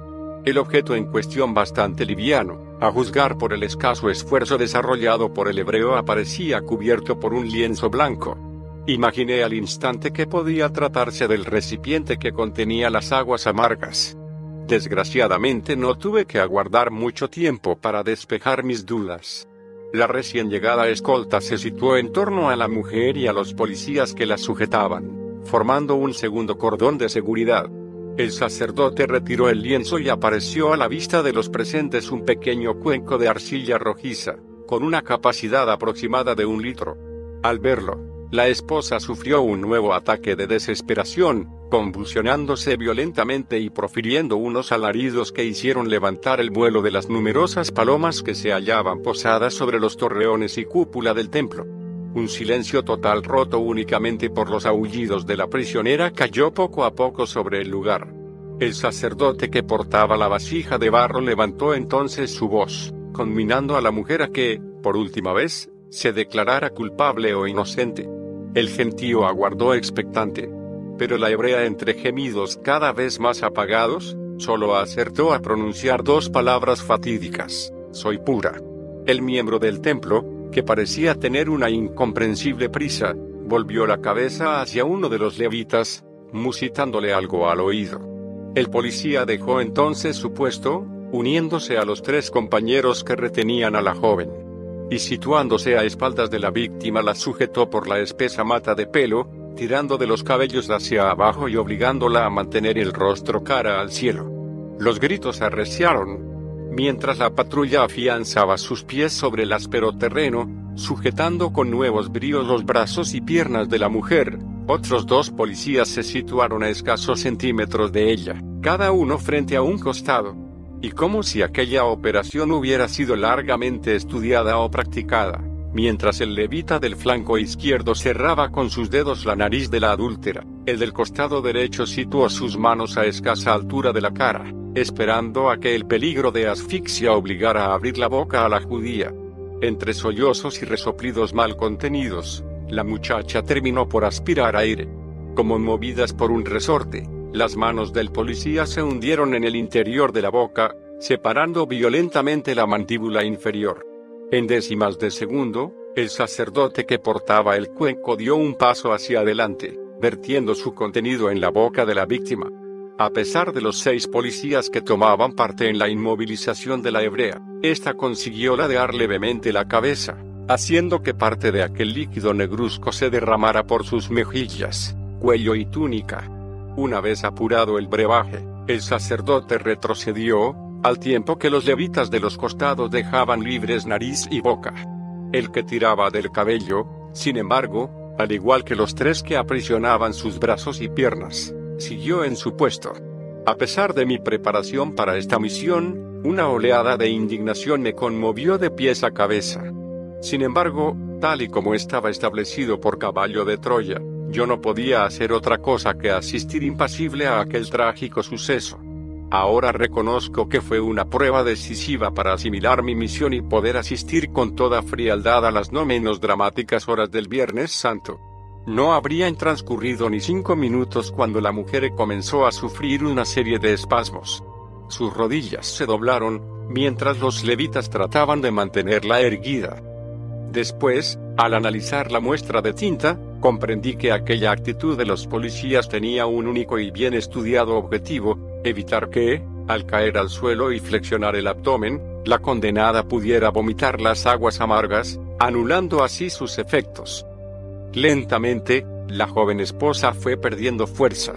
Su rostro adquirió un tinte amarillento y sus ojos muy abiertos y fijos en aquel azul infinito del cielo de Jerusalén se abultaron, al tiempo que las grandes arterias del cuello se hinchaban de forma alarmante. Evidentemente, el veneno había surtido efecto. Los sacerdotes lo sabían y, al apreciar aquellos síntomas, ordenaron a la patrulla que soltara a la mujer. Al liberarla, ésta cayó desplomada a tierra, mientras las decenas de curiosos comenzaban a desfilar en silencio, cruzando de nuevo la muralla o alejándose ladera abajo, hacia el cedrón. Fue la voz de Andrés, llamándome desde el arco de la puerta oriental, la que me sacó de la triste contemplación de aquel cuerpo desmayado, o quizás sin vida rodeado por la policía del templo. Mi amigo debió advertir enseguida mi desolación y, tomándome por el brazo, me condujo a través del atrio de los gentiles, en dirección a la ciudad baja. Una vez fuera del templo, el discípulo sacó disimuladamente de entre sus ropas un pequeño jarrito, de unos 17 centímetros de altura, provisto de una sola asa y con la reducida boca circular perfectamente cerrada por un tapón de tela. Sin más explicaciones, puso el recipiente de barro rojo en mis manos, al igual que uno de los dos denarios que yo le había entregado. Andrés no hizo una sola pregunta y yo agradecí doblemente su eficacia y discreción. Días más tarde, cuando fue posible analizar el contenido de aquel recipiente, mis sospechas se vieron confirmadas. La tinta en cuestión contenía cuatro sustancias principales, añil, carbonato potásico, ácido arsenioso y cal viva. Todo ello, diluido en agua común. La circunstancia clave de que según rezaba el Antiguo Testamento, la tinta debía ser susceptible de disolverse en agua, redujo considerablemente el panel de tintas utilizadas presumiblemente en el siglo I en Israel. Este importante requisito de la disolución de la tinta en agua, y el no menos decisivo hecho de que provocara en el ser humano los ya referidos efectos, nos condujo casi irremisiblemente a la llamada tinta azul. Nuestros técnicos descubrieron igualmente que uno de sus ingredientes, el ácido arsenioso no formaba parte en realidad de las sustancias primigenias y necesarias para la composición de la tinta. Junto al añil, al carbonato potásico y a la cal viva aparecía el sulfuro de arsénico, pero nunca el ácido arsenioso. ¿Cómo podía ser esto?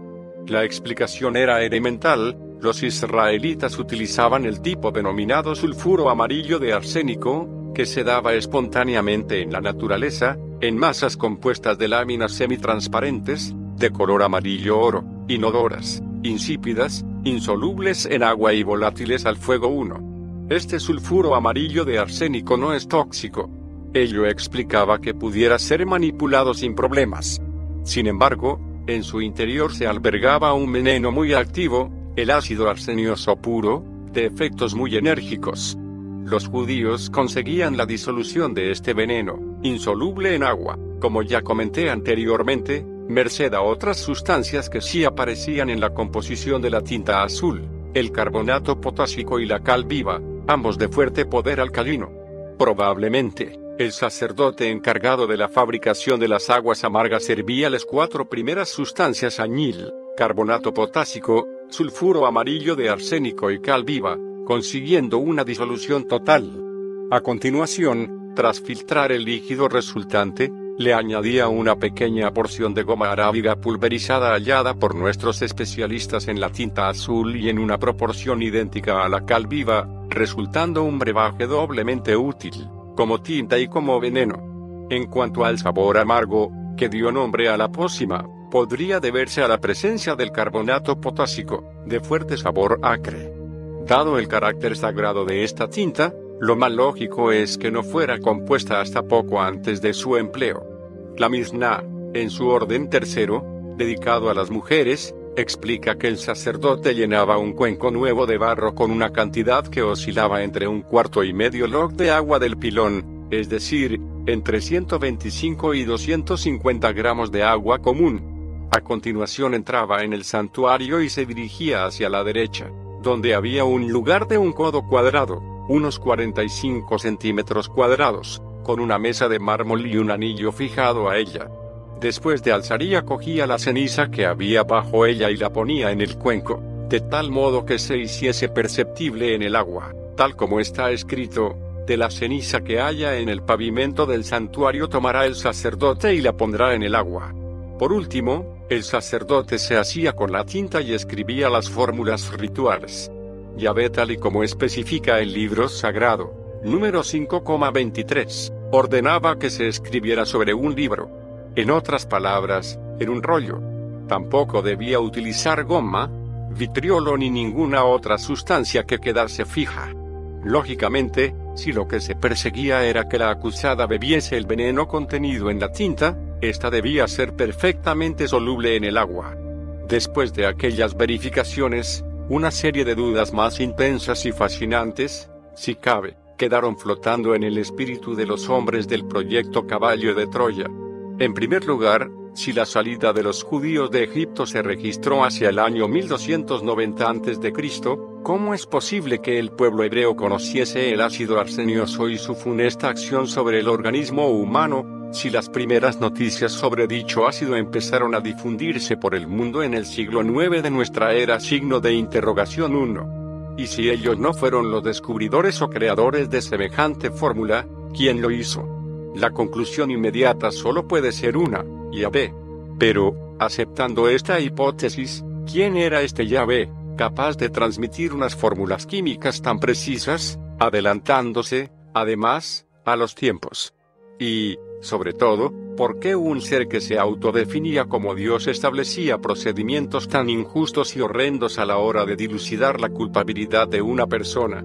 Según los especialistas en toxicología y medicina legal, la mujer que ingería una sustancia de las características citadas en las aguas amargas sufría un cuadro gastroenterítico. En realidad, con una dosis de 120 miligramos de este ácido arsenioso podía provocarse la muerte de la mujer. A los pocos minutos se presentaban los signos típicos, sed muy intensa, vómitos, deposiciones, calambres y facciones alteradas, provocando una muerte asfíctica. Otros expertos en venenos opinaron que quizá las aguas amargas podían contener, en lugar del ácido arsenioso, otro potente tóxico, extraído de la víbora del desierto conocida por Gariba. En este caso, y para hacer efectivo tan mortífero veneno, los sacerdotes introducían en la pócima la cal viva, que quemaba y desgarraba las mucosas internas de la desdichada, haciendo activo el veneno de la víbora, inocuo por vía oral. Si las aguas amargas eran preparadas con este último veneno, siempre existía la posibilidad de obrar el milagro. Bastaba con suprimir el tóxico producido por la gariba o carinatus muy frecuente en los desiertos de la península del Sinaí para que la supuesta adúltera no sufriera daño alguno. Naturalmente, este truco enseñado también por el sospechoso Yahvé, se prestaba a numerosas manipulaciones de la ignorante multitud y como no, a posibles chantajes por parte de los responsables de las mencionadas aguas amargas. Un asunto digno de un estudio en profundidad. Con ciertas prisas, justificadísimas por supuesto, Andrés me fue conduciendo por las estrechas callejuelas de la parte baja de Jerusalén, hasta llegar a una casa situada entre la sinagoga de los libertos y la piscina de Siloé, en el extremo meridional de la ciudad santa. La fachada, enteramente de piedra labrada, ostentaba sobre el pétreo dintel un escudo circular con una estrella de cinco puntas. En el hermoso alto relieve, desgastado por el paso del tiempo, pude leer la palabra Jerusalén, formada por las cinco letras hebreas, cada una de ellas situada entre las puntas de la no menos famosa estrella de David. José, el de Arimatea, noble de Curión, una especie de asesor del Sanedrín, en virtud de su riqueza y estirpe noble, su familia procedía, como la de Jesús, del mítico rey David, era un personaje de gran prestigio en la ciudad santa. Su talante liberal, fruto, sin duda, de sus viajes por Grecia y el Imperio romano, le había arrastrado desde un principio hacia las enseñanzas de Jesús de Nazaret. Y aunque él había nacido en la aldea de Arimatea, hoy Rantis, al nordeste de Lida, su infancia y juventud habían transcurrido casi por completo en Jerusalén. Aquella casa, según me contó a lo largo de aquel almuerzo, había sido levantada por sus antepasados, justamente sobre los restos de la antigua ciudad de David, en el promontorio llamado Ofel. Su considerable fortuna amasada principalmente con los negocios de la construcción le había permitido acondicionar aquella mansión con los más refinados lujos, notándose en toda su decoración una clara influencia helenística.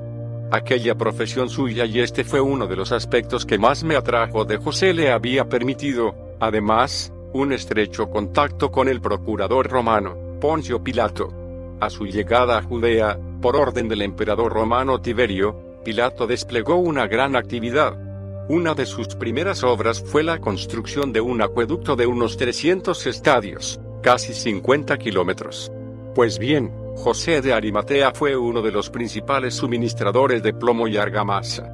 Andrés conocía bien la casa y me guió directamente al espacioso patio a cielo abierto donde se hallaban el maestro, sus discípulos, una treintena de guíos, los mismos que abordaron a Jesús en las primeras horas de la tarde del domingo y que, al parecer, habían recapacitado, buscando de nuevo al Maestro, y José, el de Arimatea, con los 19 miembros del Sanedrín que habían presentado su dimisión ante las graves irregularidades del Supremo Tribunal para con Jesús.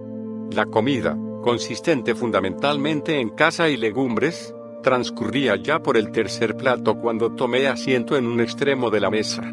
El nazareno, en tono cansino, parecía dirigirse a aquellos extranjeros de Alejandría, Roma y Atenas, sé que mi hora se está acercando y estoy afligido. Percibo que mi gente está decidida a desdeñar el reino, Pero me alegro al recibir a estos gentiles, buscadores de la verdad, que vienen hoy aquí preguntando por el camino de la luz. Sin embargo, prosiguió Jesús, el corazón me duele por mi gente y mi alma se turba por lo que está ante mí. El maestro hizo una pausa y los comensales se miraron entre sí, desconcertados ante aquella idea obsesiva que el rabí venía manifestando día tras día. Al entrar en el patio, yo había procurado apoyar mi vara sobre una de las paredes de mármol blanco, pulsando el clavo que ponía en marcha la filmación. Y a decir verdad, el tiempo que permanecí en la casa de José, mi atención estuvo más pendiente del callado y de que no fuera derribado por el sinfín de siervos que entraban y salían con los manjares que de mi anfitrión y sus invitados. ¿Qué puedo decir? continuó Jesús cuando miro hacia adelante y veo lo que va a ocurrirme. Pedro clavó sus ojos azules en su hermano Andrés, pero, a juzgar por el gesto de sus rostros, ninguno terminaba de comprender. ¿Debo decir, sálvame de esa hora horrorosa?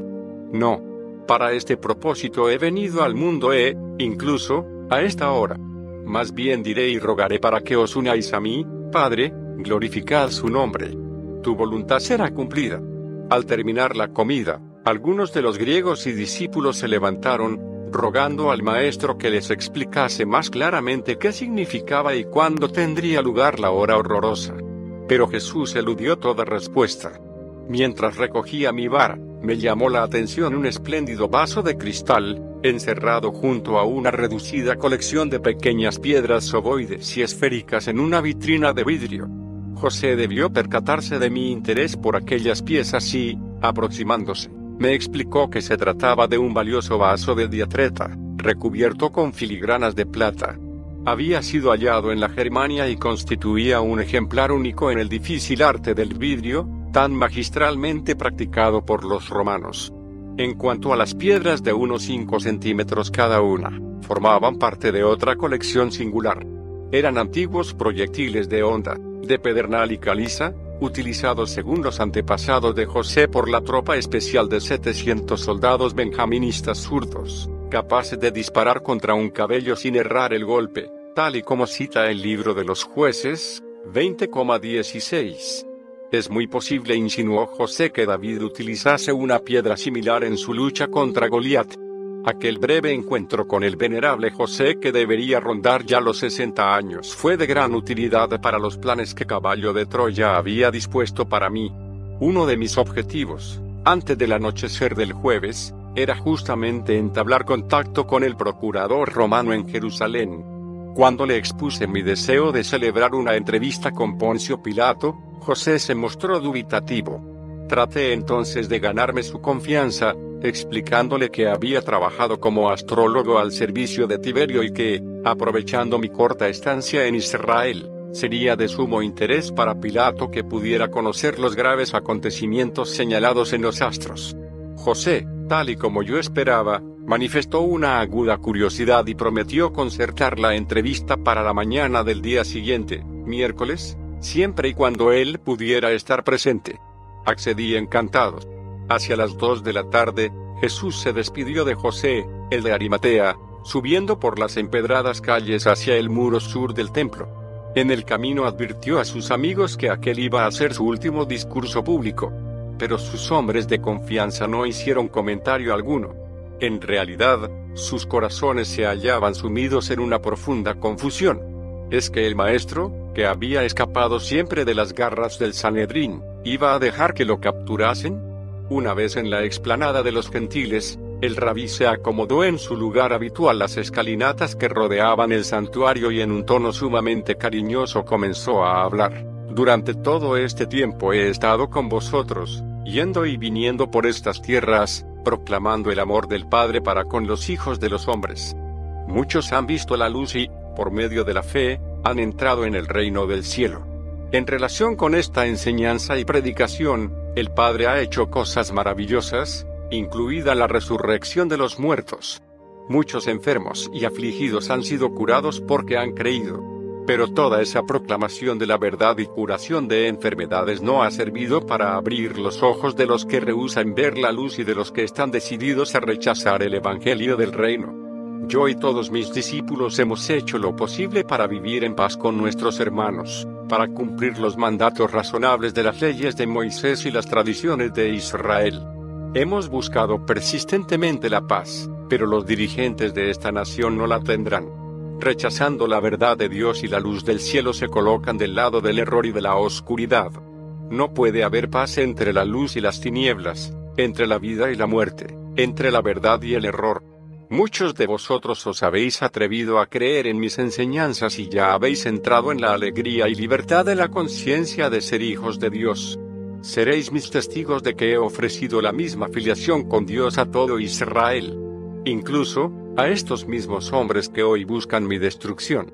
Pero os digo más, incluso ahora recibiría mi Padre a estos maestros ciegos, a estos dirigentes hipócritas si volviesen su cara hacia Él y aceptasen su misericordia. Jesús había ido señalando con la mano a los diferentes grupos de escribas, saduceos y fariseos que, poco a poco, fueron incorporándose a los cientos de judíos que deseaban escuchar al rabí de Galilea. Algunos de los discípulos, especialmente Pedro y Andrés, se quedaron pálidos al escuchar los audaces ataques de su maestro. Incluso ahora no es demasiado tarde, continuó Jesús, para que esta gente reciba la palabra del cielo y de la bienvenida al Hijo del Hombre. Uno de los miembros del Sanedrín, al escuchar estas expresiones, se alteró visiblemente, arrastrando al resto de su grupo para que abandonara la explanada. Jesús se dio perfecta cuenta del hecho y levantando el tono de la voz, arremetió contra ellos. Mi Padre ha tratado con clemencia a esta gente. Generación tras generación hemos enviado a nuestros profetas para que les enseñasen y advirtiesen. Y generación tras generación, ellos han matado a nuestros enviados. Ahora, Vuestros voluntariosos altos sacerdotes y testarudos dirigentes siguen haciendo lo mismo. Así como Herodes asesinó a Juan, vosotros igualmente os preparáis para destruir al Hijo del Hombre. Mientras haya una posibilidad para que los judíos vuelvan su rostro hacia mi Padre y busquen la salvación, el Dios de Abraham, Isaac y Jacob mantendrá sus manos extendidas hacia vosotros. Pero, una vez que hayáis rebasado la copa de vuestra impertinencia, esta nación será abandonada a sus propios consejos e irá rápidamente a un final poco glorioso. El arraigado sentido del patriotismo de los hebreos quedó visiblemente conmovido por aquellas sentencias de Jesús. Y la multitud, que escuchaba sentada sobre las losas del atrio de los gentiles, se removió inquieta, entre murmullos de desaprobación. Pero el nazareno no se alteró. Verdaderamente, aquel hombre era valiente. Esta gente había sido llamada a ser la luz del mundo y a mostrar la gloria espiritual de una raza conocedora de Dios. Pero, hasta hoy, os habéis apartado del cumplimiento de vuestros privilegios divinos y vuestros líderes están a punto de cometer la locura suprema de todos los tiempos. Jesús hizo una brevísima pausa, manteniendo al auditorio en ascuas. Yo os digo que están a punto de rechazar el gran regalo de Dios a todos los hombres y a todas las épocas la revelación de su amor. En verdad, en verdad os digo que, una vez que hayáis rechazado esta revelación, el reino del cielo será entregado a otras gentes.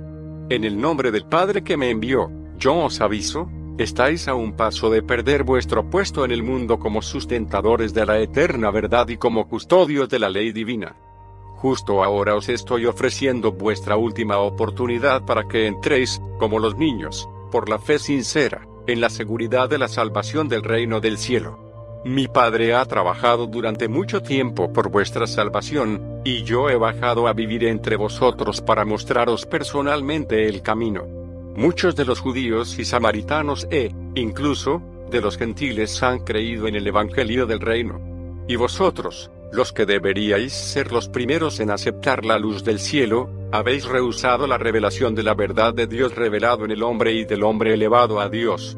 Esta tarde, mis apóstoles están ante vosotros en silencio.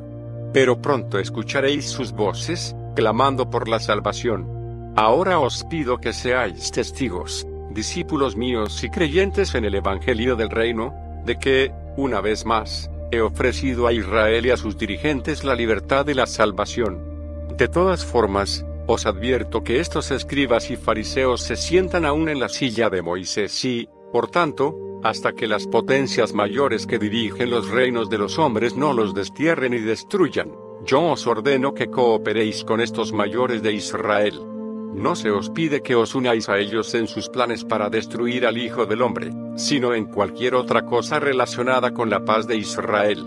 En estos asuntos, haced lo que os ordenen y observad la esencia de las leyes, pero no toméis ejemplo de sus malas acciones. Recordad que este es su pecado, dicen lo que es bueno, pero no lo hacen. Vosotros sabéis bien cómo estos dirigentes os hacen llevar pesadas cargas y que no levantan un dedo para ayudaros os han oprimido con ceremonias y esclavizado con las tradiciones. Y aún os diré más, estos sacerdotes, centrados en sí mismos, se deleitan haciendo buenas obras, de forma que sean vistas por los hombres. Hacen vastas sus filacterias y ensanchan los bordes de sus vestidos oficiales. Solicitan los lugares principales en los festines y piden los primeros asientos en las sinagogas codician los saludos y alabanzas en los mercados y desean ser llamados rabís por todos los hombres. E, incluso, mientras buscan todos estos honores, toman secretamente posesión de las viudas y se benefician de los servicios del templo sagrado. Por ostentación, estos hipócritas hacen largas oraciones en público y dan limosna para llamar la atención de sus semejantes. En aquellos momentos, cuando Jesús lanzaba sus primeros y mortales ataques contra los sacerdotes y miembros del Sanedrín, los apóstoles que se habían encargado de la instalación del campamento en la ladera del monte Olivete hicieron acto de presencia en la explanada, uniéndose al grupo de los discípulos. Fue una lástima que no hubiera escuchado la primera parte del discurso de Jesús. En especial, Judas Iscariote. A título personal creo que si el traidor hubiera sido testigo de aquellas primeras frases, ofreciendo misericordia, quizá hubiese cambiado de parecer. Pero, por lo que pude deducir en la tarde del miércoles, la última mitad de la plática del maestro en el templo fue decisiva para que aquel desertara del grupo.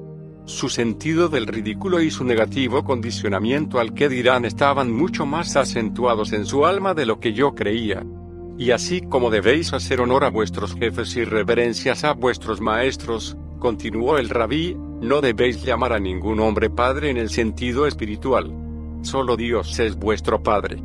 Tampoco debéis buscar dominar a vuestros hermanos del reino.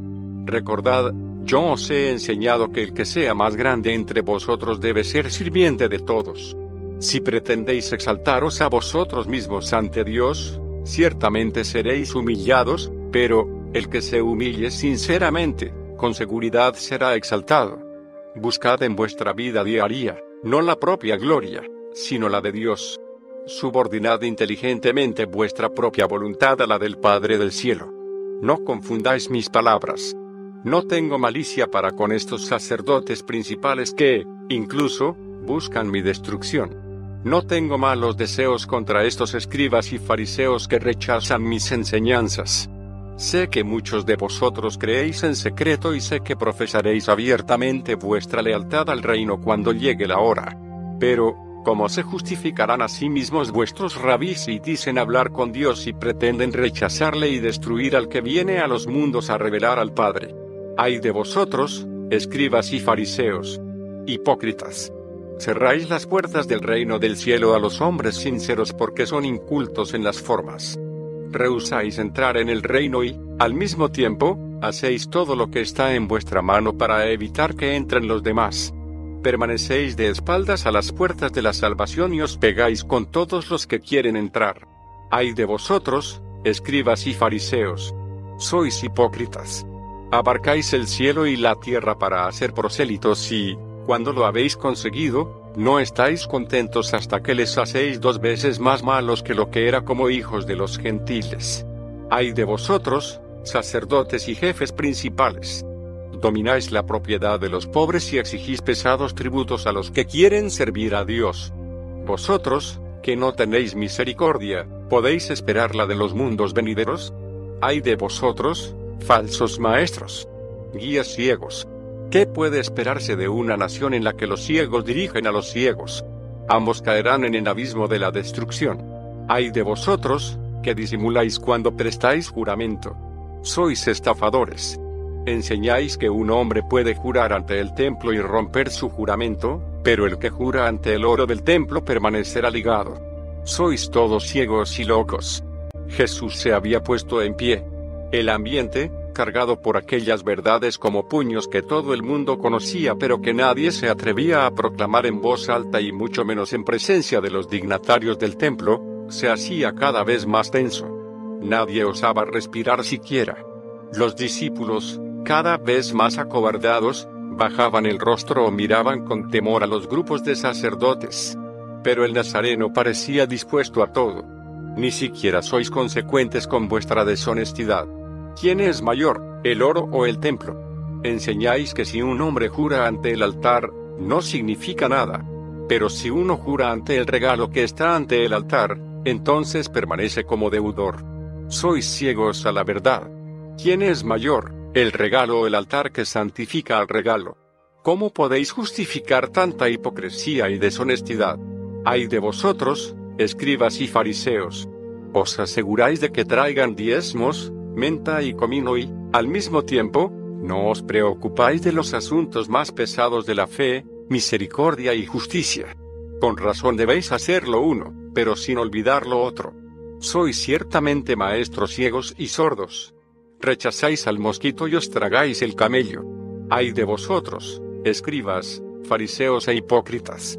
Sois escrupulosos para limpiar la parte exterior de la taza y de las fuentes, pero dentro permanece la mugre de la extorsión, de los excesos y de la decepción. Sois espiritualmente ciegos. Reconoced conmigo que sería mejor limpiar primero el interior de la taza. Entonces, lo que desbordase de ella limpiaría el exterior. Malvados réprobos.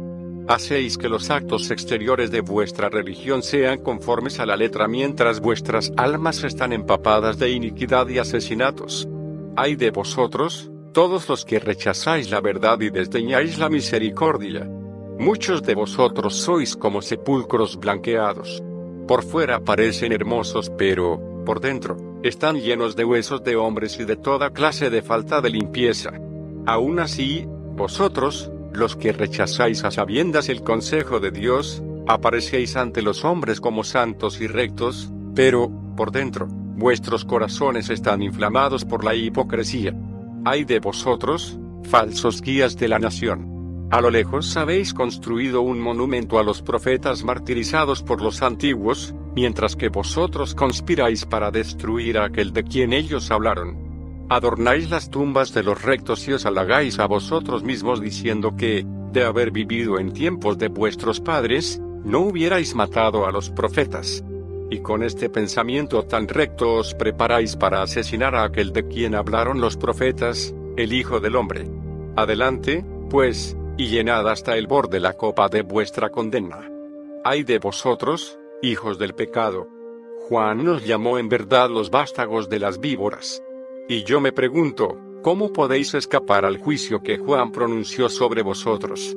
El Nazareno guardó unos segundos de silencio mientras los miembros del Sanedrín rojos de ira iban tomando notas en los rollos o libros que solían portar en sus brazos. Aquel hecho me trajo a la mente otra realidad que, tal y como venía comprobando, resultaría lamentable. Ninguno de los apóstoles o seguidores de Jesús tornaba jamás una sola nota de cuanto hacía y, sobre todo, de cuanto decía su maestro. Dadas las múltiples enseñanzas del rabí de Galilea y su considerable extensión como el discurso que pronunciaba en aquellos momentos, iba a resultar poco menos que imposible que sus palabras pudieran ser recogidas en el futuro con integridad y total fidelidad. Era una lástima que ninguno de aquellos hombres se hubiera propuesto la importantísima misión de ir recogiendo las pláticas y hechos que protagonizó el Nazareno. Aquella misma noche, en el campamento del Olivete, tendría ocasión de comprobar que no estaba equivocado en mis apreciaciones personales. Pero yo os ofrezco en nombre de mi Padre misericordia y perdón. Incluso ahora añadió Jesús en un tono más suave y conciliador os ofrezco mi mano. Mi Padre os envió a los profetas y a los sabios. A los primeros los matasteis y a los segundos los perseguís. Entonces apareció Juan, proclamando la venida del Hijo del Hombre y a él le destruisteis, a pesar de que muchos habían creído en sus enseñanzas. Y ahora os preparáis para derramar más sangre inocente. Comprendéis que llegará un día terrible en el que el juez de toda la tierra os pedirá cuentas por la forma en que habéis rechazado, perseguido y destruido a estos mensajeros del cielo. comprendéis que debéis rendir cuenta de toda esta sangre honrada, desde el primer profeta, asesinado en los tiempos de Secharía entre el santuario y el altar. Y yo os digo más, si proseguís con esta conducta malvada, esa cuenta puede ser exigida, incluso, a esta misma generación. Oh, Jerusalén e hijos de Abraham. Vosotros, que habéis apedreado a los profetas y asesinado a los maestros, incluso ahora reuniría a vuestros hijos como la gallina reúne a sus polluelos bajo sus alas. Pero no queréis. Ahora os voy a dejar. Habéis oído mi mensaje y tomado vuestra decisión. Los que han creído en mi evangelio están salvados. Los que habéis elegido rechazar el regalo de Dios no me veréis más enseñar en el templo. Mi trabajo está hecho. Tened cuidado ahora. Yo sigo con mis hijos y vuestra casa queda desolada. Las crudas denuncias de Jesús de Nazaret habían cerrado toda posibilidad de reconciliación con los dirigentes del Sanedrino y de la clase sacerdotal de Jerusalén. Al terminar sus palabras, el maestro ordenó a sus discípulos que le siguieran y todos salimos del templo, en dirección al campamento del Olivete. Pero en el ambiente de la ciudad santa quedó flotando una pregunta, ¿qué suerte le aguardaba al rabí de Galilea? Cuando nos disponíamos a salir, uno de los doce Mateo, que recordaba la profecía de su maestro en la cima del monte de las aceitunas, se aproximó a Jesús y señalándole los pesados sillares de la muralla del templo, le comentó con evidente incredulidad, Maestro, observa de qué forma está construido esto. Mira las piedras macizas y los hermosos adornos. ¿Cómo puede ser que estas edificaciones vayan a ser destruidas? El rabí, sin aminorar su marcha por las calles de la ciudad, rumbo a la puerta de la fuente, le dijo, ¿habéis visto esas piedras y ese templo macizo? Pues en verdad, en verdad os digo que llegarán días muy próximos en los que no quedará piedra sobre piedra. Todas serán echadas abajo. Y el gigante guardó silencio. El resto del grupo se ensarzó entonces en interminables polémicas, considerando que era muy difícil que aquella fortaleza pudiera ser demolida. Ni siquiera el fin del mundo llegaron a insinuar algunos de los apóstoles podría ocasionar la destrucción del templo. El día apuntaba ya hacia el ocaso y Jesús, tratando de evitar a la muchedumbre de peregrinos que iban y venían por el valle de Kidrón, sugirió a sus discípulos que dejaran el camino que conducía a Betania, tomando uno de los senderos que discurre por la ladera sur del Olivete, en dirección norte. Al alcanzar una de las cimas, Jerusalén surgió de pronto a nuestra izquierda, majestuoso y bañado en oro por los últimos rayos solares. En el santuario y en las callejas habían empezado a encenderse las primeras lámparas de aceite. Aquel espectáculo hizo detenerse al grupo, mientras uno de los discípulos señalando a la ciudad santa preguntaba a Jesús, Dinos, Maestro, ¿cómo sabremos que estos acontecimientos están a punto de ocurrir? El grupo terminó por sentarse sobre la hierba y el rabí, de pie y sin prisa, les fue diciendo, sí, os contaré algo sobre los tiempos en que esta gente habrá llenado la copa de su iniquidad y la justicia caerá sobre esta ciudad de nuestros padres. Estoy a punto de dejaros. Voy a mi padre. Cuando os deje, tened cuidado de que ningún hombre os engañe. Muchos vendrán como libertadores y llevarán a muchos por el mal camino. Cuando oigáis rumores sobre guerras, no os consternéis. Aunque todo eso ocurra, el fin de Jerusalén no habrá llegado aún. Tampoco debéis preocuparos cuando seáis entregados a las autoridades civiles y seáis perseguidos por el Evangelio. Los apóstoles se miraron con el miedo reflejado en los semblantes. Seréis despedidos de la sinagoga y hechos prisioneros por mi causa. Y algunos de vosotros morirán. Cuando seáis llevados ante gobernadores y dirigentes será como testimonio de vuestra fe y para que mostréis firmeza en el Evangelio del reino. Y cuando estéis ante jueces, no tengáis angustia de antemano sobre lo que debáis decir, el Espíritu os enseñará en ese mismo momento lo que debéis contestar a vuestros adversarios. En esos días de dolor, incluso vuestros parientes, bajo la dirección de aquellos que han rechazado al Hijo del Hombre, os entregarán a la prisión y a la muerte. Por cierto tiempo seréis odiados por mi causa, pero, incluso en esas persecuciones, no os abandonaré. Mi espíritu no os dejará desamparados. Sed pacientes. No dudéis que el Evangelio del Reino triunfará sobre todos los enemigos y, a su tiempo, será proclamado por todas las naciones. El maestro guardó silencio mientras miraba a la ciudad. Y yo, sentado con los demás, quedé maravillado ante la precisión de aquellas frases. Ciertamente, 40 años más tarde, cuando las legiones de Tito cercaron y asolaron Jerusalén, ninguno de los apóstoles se hallaba en la ciudad. De no haber sido advertidos por el maestro, hubiera sido más que probable que algunos, quizá, hubieran perecido o hechos prisioneros. El silencio fue roto por Andrés, pero maestro, si la ciudad santa y el templo van a ser destruidos y si tú no estás aquí para dirigirnos, ¿cuándo deberemos abandonar Jerusalén? Jesús, entonces, procuró ser extremadamente claro y preciso, podéis quedaros en la ciudad después de que yo me haya ido, incluso en esos tiempos de dolor y amarga persecución. Pero, cuando finalmente veáis a Jerusalén rodeada por los ejércitos romanos tras la revuelta de los falsos profetas, entonces sabréis que su desolación está en puertas. Entonces debéis huir a las montañas. No dejéis que nadie os detenga ni permitáis que otros entren. Habrá una gran tribulación. Serán los días de la venganza de los gentiles. Cuando hayáis huido de la ciudad, esa gente desobediente caerá bajo el filo de las espadas de los gentiles. Entre tanto os aviso, no os dejéis engañar. Si algún hombre viene a deciros, mira, este es el libertador o mira, aquí está él, no le creáis. Saldrán muchos falsos maestros y otros serán llevados por el mal camino. No os dejéis engañar. Ya veis que os lo he advertido de antemano. Qué rotundas y proféticas sonaron aquellas palabras en mis oídos. Los apóstoles y discípulos no podían sospechar siquiera la sublime realidad de aquella profecía. Para cualquiera que haya estudiado, aunque solo sea someramente, la aproximación de los ejércitos romanos a Jerusalén poco antes de la luna llena de la primavera del año 70, la advertencia del maestro tiene que resultar lapidaria. Tal y como acababa de anunciar el Galileo, Israel se convertiría en un infierno entre los años 66 y 70. En aquel tiempo, el partido de los celotes o fanáticos, armados hasta los dientes, terminaron por sublevar a toda la comunidad judía.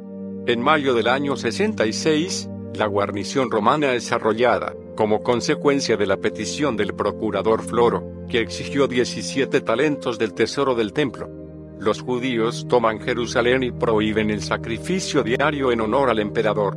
Aquello colma la paciencia de Roma, que envía una legión, a las órdenes del gobernador de Siria, Cestio Gallo. Pero las revueltas han encendido el país y los romanos se ven obligados a retirarse. La nación judía se prepara para la guerra V fortifica sus ciudades, siendo nombrado generalísimo de sus ejércitos el que después sería historiador, Flavio Josefo. Y, en efecto, Nerón confía tres legiones a Tito Flavio Vespasiano quien, acompañado de su hijo Tito, cae sobre Galilea, machacándola. Pero Nerón se suicida y Tito Flavio tiene que regresar precipitadamente a Roma su hijo se encargaría de ultimar la gran venganza de Roma. Los hebreos quedan sobrecogidos al ver pasar hacia Jerusalén miles de soldados, pertenecientes a las legiones 5. Indicador ordinal femenino, 10. Indicador ordinal femenino, 12. Indicador ordinal femenino y 15. Indicador ordinal femenino, Acompañados de fuerzas de caballería y tropas auxiliares, así como un pesado equipo de asalto y demolición. En total, 80.000 hombres que tal y como profetizó Jesús en el año 30 fueron tomando posiciones y cercando la ciudad santa. Jerusalén, repleta de peregrinos, se ve sometida a fuertes tensiones internas, a la locura de súbitas apariciones de libertadores que tratan de arrastrar a las masas hacia el miedo. Pero, para cuando los hombres de Tito comienzan los ataques, los apóstoles de Jesús, que recordaron aquellas palabras pronunciadas en la tarde del martes, 4 de abril del año 30, frente a Jerusalén, ya habían escapado de la ciudad. Pocos meses después, la artillería romana capaz de arrojar piedras de un quintal de peso a 185 metros de distancia arrasaría Jerusalén, no dejando piedra sobre piedra. Pedro, a pesar de su buena voluntad, no parecía comprender lo que Jesús les estaba anunciando. Por sus comentarios deduje que asociaba aquella destrucción con el fin del mundo y no con la caída de Jerusalén. Al formular su pregunta al rabí me convencí plenamente, Pero maestro apuntó Pedro, todos sabemos que estas cosas pasarán cuando los nuevos cielos y la nueva tierra aparezcan. ¿Cómo sabremos entonces que tú vienes para traer todo esto? El gigante le miró con infinita compasión, comprendiendo que su fogoso amigo no había captado su mensaje. Y le dijo, Pedro, siempre hierras porque siempre tratas de relacionar la nueva enseñanza con la vieja. Estás decidido a malinterpretar mi enseñanza. Insistís en interpretar el Evangelio, de acuerdo con vuestras creencias establecidas. Sin embargo, trataré de explicaros. ¿Por qué sigues buscando que el Hijo del Hombre se siente en el trono de David y esperas que se cumplan los sueños materiales de los judíos? Las cosas que ahora aprecias van a finalizar y será un nuevo comienzo, a partir del cual el Evangelio del Reino llegará a todo el mundo. Cuando el reino llegue a su pleno cumplimiento, estás seguros de que el Padre del cielo no dejará de visitaros. Y así seguirá mi Padre manifestando su misericordia y mostrando su amor, incluso a este oscuro y malvado mundo. Y así, después de que mi Padre me haya investido de todo poder y autoridad, yo también seguiré vuestros destinos, guiándoos en los asuntos del reino con la presencia de mi Espíritu, que pronto será vertido sobre toda la carne. Estaré por tanto presente entre vosotros en espíritu y prometo que alguna vez volveré a este mundo, en el que he vivido esta vida de la carne y tenido la experiencia de revelar simultáneamente Dios al hombre y llevar al hombre a Dios. Muy pronto he de dejaros y realizar la obra que el Padre ha confiado en mis manos, pero tened coraje, volveré alguna vez. Entre tanto, mi espíritu de verdad os confortará y guiará. Sin esperarlo, Jesús había pasado de la profecía sobre la destrucción de Jerusalén a un extremo que me interesaba profundamente y que yo había tratado ya con él, su anunciada y confusa segunda venida a la tierra. Así que todos mis sentidos se centraron en aquellas palabras, tan mal interpretadas y peor transmitidas en el futuro por sus seguidores. Ahora me veis en la debilidad y en la carne. Pero, cuando vuelva remachó el rabí desviando su mirada hacia mí, será con poder y espíritu. El ojo de la carne ve al Hijo del Hombre en carne, pero solo el ojo del Espíritu contemplará al Hijo del Hombre glorificado por el Padre y apareciendo en la tierra con su propio nombre. Pero los tiempos de la reaparición del Hijo del Hombre solo son conocidos por los consejos del paraíso. Ni siquiera los ángeles saben cuándo ocurrirá esto. Sin embargo, debéis comprender que, cuando este Evangelio del Reino haya sido proclamado por todo el mundo para la salvación de los hombres y cuando la plenitud de la época haya llegado, el Padre os enviará otro otorgamiento de designación divina, o el Hijo del Hombre volverá para cerrar la época. Al escuchar aquellas revelaciones quedé perplejo. Y tentado estuve de tomar la palabra e interrogar a Jesús sobre ese misterioso cierre de una época. Sin embargo, mi condición de estricto observador me mantuvo al margen de la conversación. Y ahora, en relación con el dolor de Jerusalén, en verdad os digo que ni esta generación transcurrirá sin que se cumplan mis palabras. En cuanto a la nueva venida del Hijo del Hombre, nadie en la tierra ni en el cielo puede pretender hablar. Como si el rabí hubiera leído mis pensamientos, prosiguió con estas palabras, Debéis ser sabios en relación con la madurez de una época, debéis estar alerta para discernir los signos de los tiempos. Sabéis que cuando la higuera muestra sus tiernas ramas y adelanta sus hojas, el verano está cerca. De igual forma, cuando el mundo haya pasado el largo invierno de la mentalidad material y veáis la venida de la primavera espiritual, entonces debéis saber que ha llegado el verano para mi nueva visita. De todas las enseñanzas del Nazareno, ninguna, en mi opinión, resultó tan confusa como aquella para las mentes de sus apóstoles y simpatizantes. Cuando uno lee lo que fue escrito lustros después de su muerte respecto a esta segunda venida y a la destrucción de Jerusalén, y conoce, como yo, el verdadero sentido del discurso de Jesús en aquel atardecer del martes, no puede por menos que sentir una gran desolación. Al menos en esta parte, los evangelios canónicos fueron pésimamente construidos. Pero, desgraciadamente, no iba a ser este el único pasaje ignorado o mal interpretado por los evangelistas. Una luna casi llena se levantaba ya por el este cuando el grupo reemprendió el camino. Jesús, a la cabeza, continuó por la accidentada cima del Olivete, siempre en dirección norte. Al llegar a las proximidades del campamento público, donde se habían instalado los peregrinos procedentes de Galilea, el maestro se desvió hacia la derecha, procurando rodear las tiendas y el sinfín de hogueras que se distinguían a corta distancia, en la ladera occidental del monte. Evidentemente, el rabino deseaba un nuevo encuentro con sus paisanos y amigos. Minutos más tarde, cuando nos hallábamos frente al santuario del templo, comenzamos a descender hacia el Cedrón cruzando una de las veredas que lleva desde Jerusalén a Betania. La oscuridad no me permitía distinguir con claridad el entorno, pero deduje que no debía encontrarme muy lejos del punto de contacto, donde reposaba el módulo. Quizá fueran mil o mil quinientos pies lo que nos separaba de Eliseo. El grupo penetró entonces en una de las plataformas naturales que tanto abundaban en la falda oeste del Monte de las Aceitunas aunque a la mañana siguiente pude explorar el terreno con mayor comodidad. Observé que se trataba de una explanada de unos 60-80 metros de largo, por otros 30 a 40 de lado, perfectamente cercada por un murete de piedra de un metro escaso de altura. En uno de los lados del rectángulo, y muy próxima a la cancela de entrada, distinguí una enorme cuba de piedra de metro y medio de altura. Al fondo, confundidos en la oscuridad, se alineaban unos olivos de gruesos y torturados troncos. Jesús y los discípulos se dirigieron directamente hacia la derecha del olivar. A muy pocos pasos, y aprovechando el muro, los hombres del Nazareno habían montado dos rudimentarias tiendas o albergues. Varias piezas de tela embreadas y ensambladas a base de cuerdas constituían la techumbre. Las lonas, de unos 4 metros de profundidad por otros 3 de anchura, aparecían apuntaladas por dos rugosas ramas de conífera en su parte frontal y por una tercera, situada en el centro de la tienda. La techumbre terminaba en el cercado de piedra. Allí, las telas habían sido tensadas y aseguradas mediante gruesas piedras.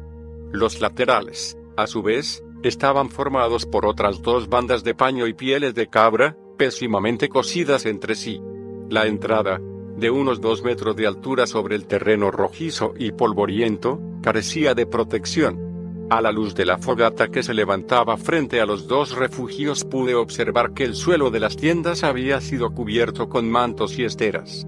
Al fondo de las mismas percibí algunos bultos que supuse se trataba de enseres útiles para cocinar.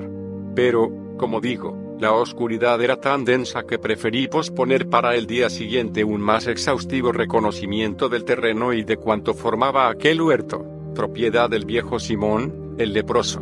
El reencuentro con el resto de los discípulos levantó los decaídos ánimos de los hombres que acompañaban a Jesús. Y muy pronto nos vimos sentados en torno al fuego.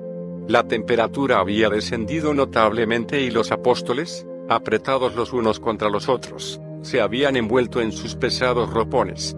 Allí, entre los reflejos rojizos de las ramas de nogal e higuera, de las que Felipe, el encargado de los suministros, había hecho abundante acopio, chisporroteando bajo un cielo estrellado, conocí por primera vez a un muchachito de unos 12 o 13 años, de cabeza rapada y acusadas ojeras, que no pronunció una sola palabra y que seguía las enseñanzas y gestos del maestro con un interés y devoción como no había visto hasta ese momento. Su nombre era Juan Marcos e iba a jugar un importante papel en las ya próximas horas del jueves. La conversación de Jesús con sus apóstoles mientras regresábamos al campamento de Getsemaní trascendió de inmediato entre los discípulos y, muy a pesar del rabí, el asunto de su partida no tardó en aparecer en mitad de aquellos hombres rudos y lentos de pensamiento. Tomás, tomando la palabra, se dirigió al maestro, preguntándole, puesto que vas a volver para terminar el trabajo del reino, ¿cuál debe ser nuestra actitud mientras estés fuera, en los asuntos del Padre? Jesús, sentado al otro lado de la hoguera, jugueteaba con un palo, removiendo la candela. Aquellas altas llamas daban a su rostro una extraña majestad. Con una paciencia envidiable, el nazareno miró a Tomás por encima del fuego, respondiéndole, Ni siquiera tú, Tomás, aciertas a comprender lo que he estado diciendo. ¿No os he enseñado que vuestra relación con el reino es espiritual e individual? ¿Qué más debo deciros? La caída de las naciones, la rotura de los imperios, la destrucción de los judíos no creyentes, el fin de una época e, incluso, el fin del mundo, ¿Qué tienen que ver con alguien que cree en este Evangelio y que ha cobijado su vida en la seguridad del reino eterno? Vosotros, que conocéis a Dios y creéis en el Evangelio, habéis recibido ya la seguridad de la vida eterna. Puesto que vuestras vidas están en manos del Padre, nada os debe preocupar. Los ciudadanos de los mundos celestiales, los constructores del reino, no deben preocuparse por las sacudidas temporales o perturbarse por los cataclismos terrestres. ¿Qué os importa a vosotros si las naciones se hunden, las épocas finalizan o todas las cosas visibles caen, si sabéis que vuestra vida es un regalo del Hijo y que está eternamente segura en el Padre? Habiendo vivido la vida temporal con fe y habiendo entregado los frutos del Espíritu como prueba de servicio por vuestros semejantes, podéis mirar adelante con confianza. Cada generación de creyentes debe llevar adelante su obra, con vistas al posible retorno del Hijo del Hombre, exactamente igual a como cada creyente particular lleva adelante su vida, con vistas a la inevitable y siempre pronta muerte natural. Cuando os hayáis establecido como hijos de Dios, nada más debe preocuparos. Pero no os equivoquéis. Esta fe viva pone de manifiesto cada vez más los frutos de aquel divino espíritu que fue inspirado por primera vez en el corazón humano. El que hayáis aceptado ser hijos del reino celestial no os salvará de conocer el rechazo persistente de esas verdades que tienen que ver con los frutos progresivos espirituales de los hijos encarnados de Dios. Vosotros, que habéis estado conmigo en los asuntos del Padre en la tierra, podéis, incluso, abandonar ahora ese reino. Si veis que no os gusta la forma del servicio de la humanidad al Padre, como individuos y como creyentes, Oídme mientras os digo una parábola. Sin querer, al escuchar aquellas últimas frases de Jesús, desvié mi mirada hacia Judas Iscariote. El hombre que ya había desertado en su corazón seguía las palabras de su maestro con una frialdad que me produjo escalofríos. Hubo cierto hombre, prosiguió el nazareno, que, antes de marchar para un largo viaje a otro país, llamó a todos sus sirvientes de confianza y les entregó todos sus bienes. A uno le dio cinco talentos, a otro dos y al tercero, uno. A todos les confió sus bienes, según sus distintas habilidades. Cuando el Señor hubo marchado, sus sirvientes se pusieron a trabajar para sacar beneficios de la fortuna que les había sido confiada. Inmediatamente, el que había recibido cinco talentos comenzó a comerciar con ellos y muy pronto hizo un beneficio de otros cinco talentos. De igual modo, el que había recibido dos talentos pronto ganó otros dos. Y así lo hicieron todos los sirvientes, acumulando nuevas ganancias para su amo, excepto el tercero. Este se marchó e hizo un agujero en la tierra, escondiendo el dinero. Pero el Señor volvió inesperadamente y llamó a sus criados.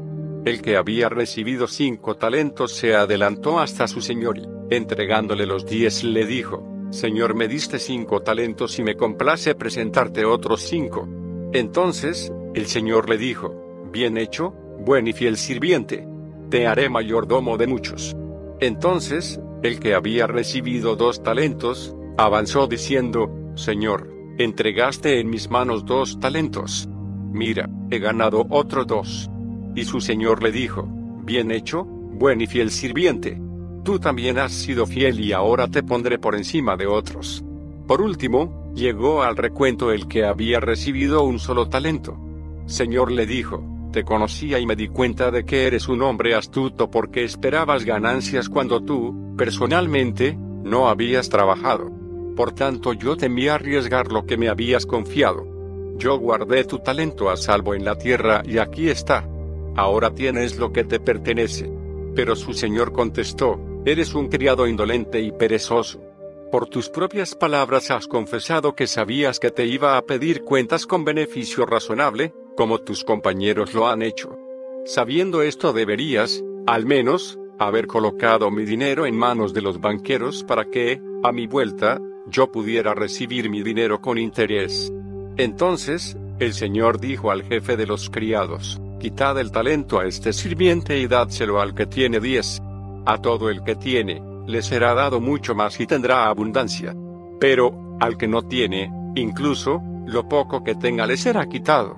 No os podéis quedar quietos en los asuntos del reino eterno. Mi Padre exige que todos sus hijos crezcan en gracia y en conocimiento de la verdad. Vosotros, que conocéis estas verdades, debéis producir el incremento de los frutos del Espíritu y manifestar una devoción creciente en el generoso servicio a vuestros compañeros sirvientes. Y recordad que lo que deis al más pequeño de mis hermanos lo habréis hecho en servicio mío.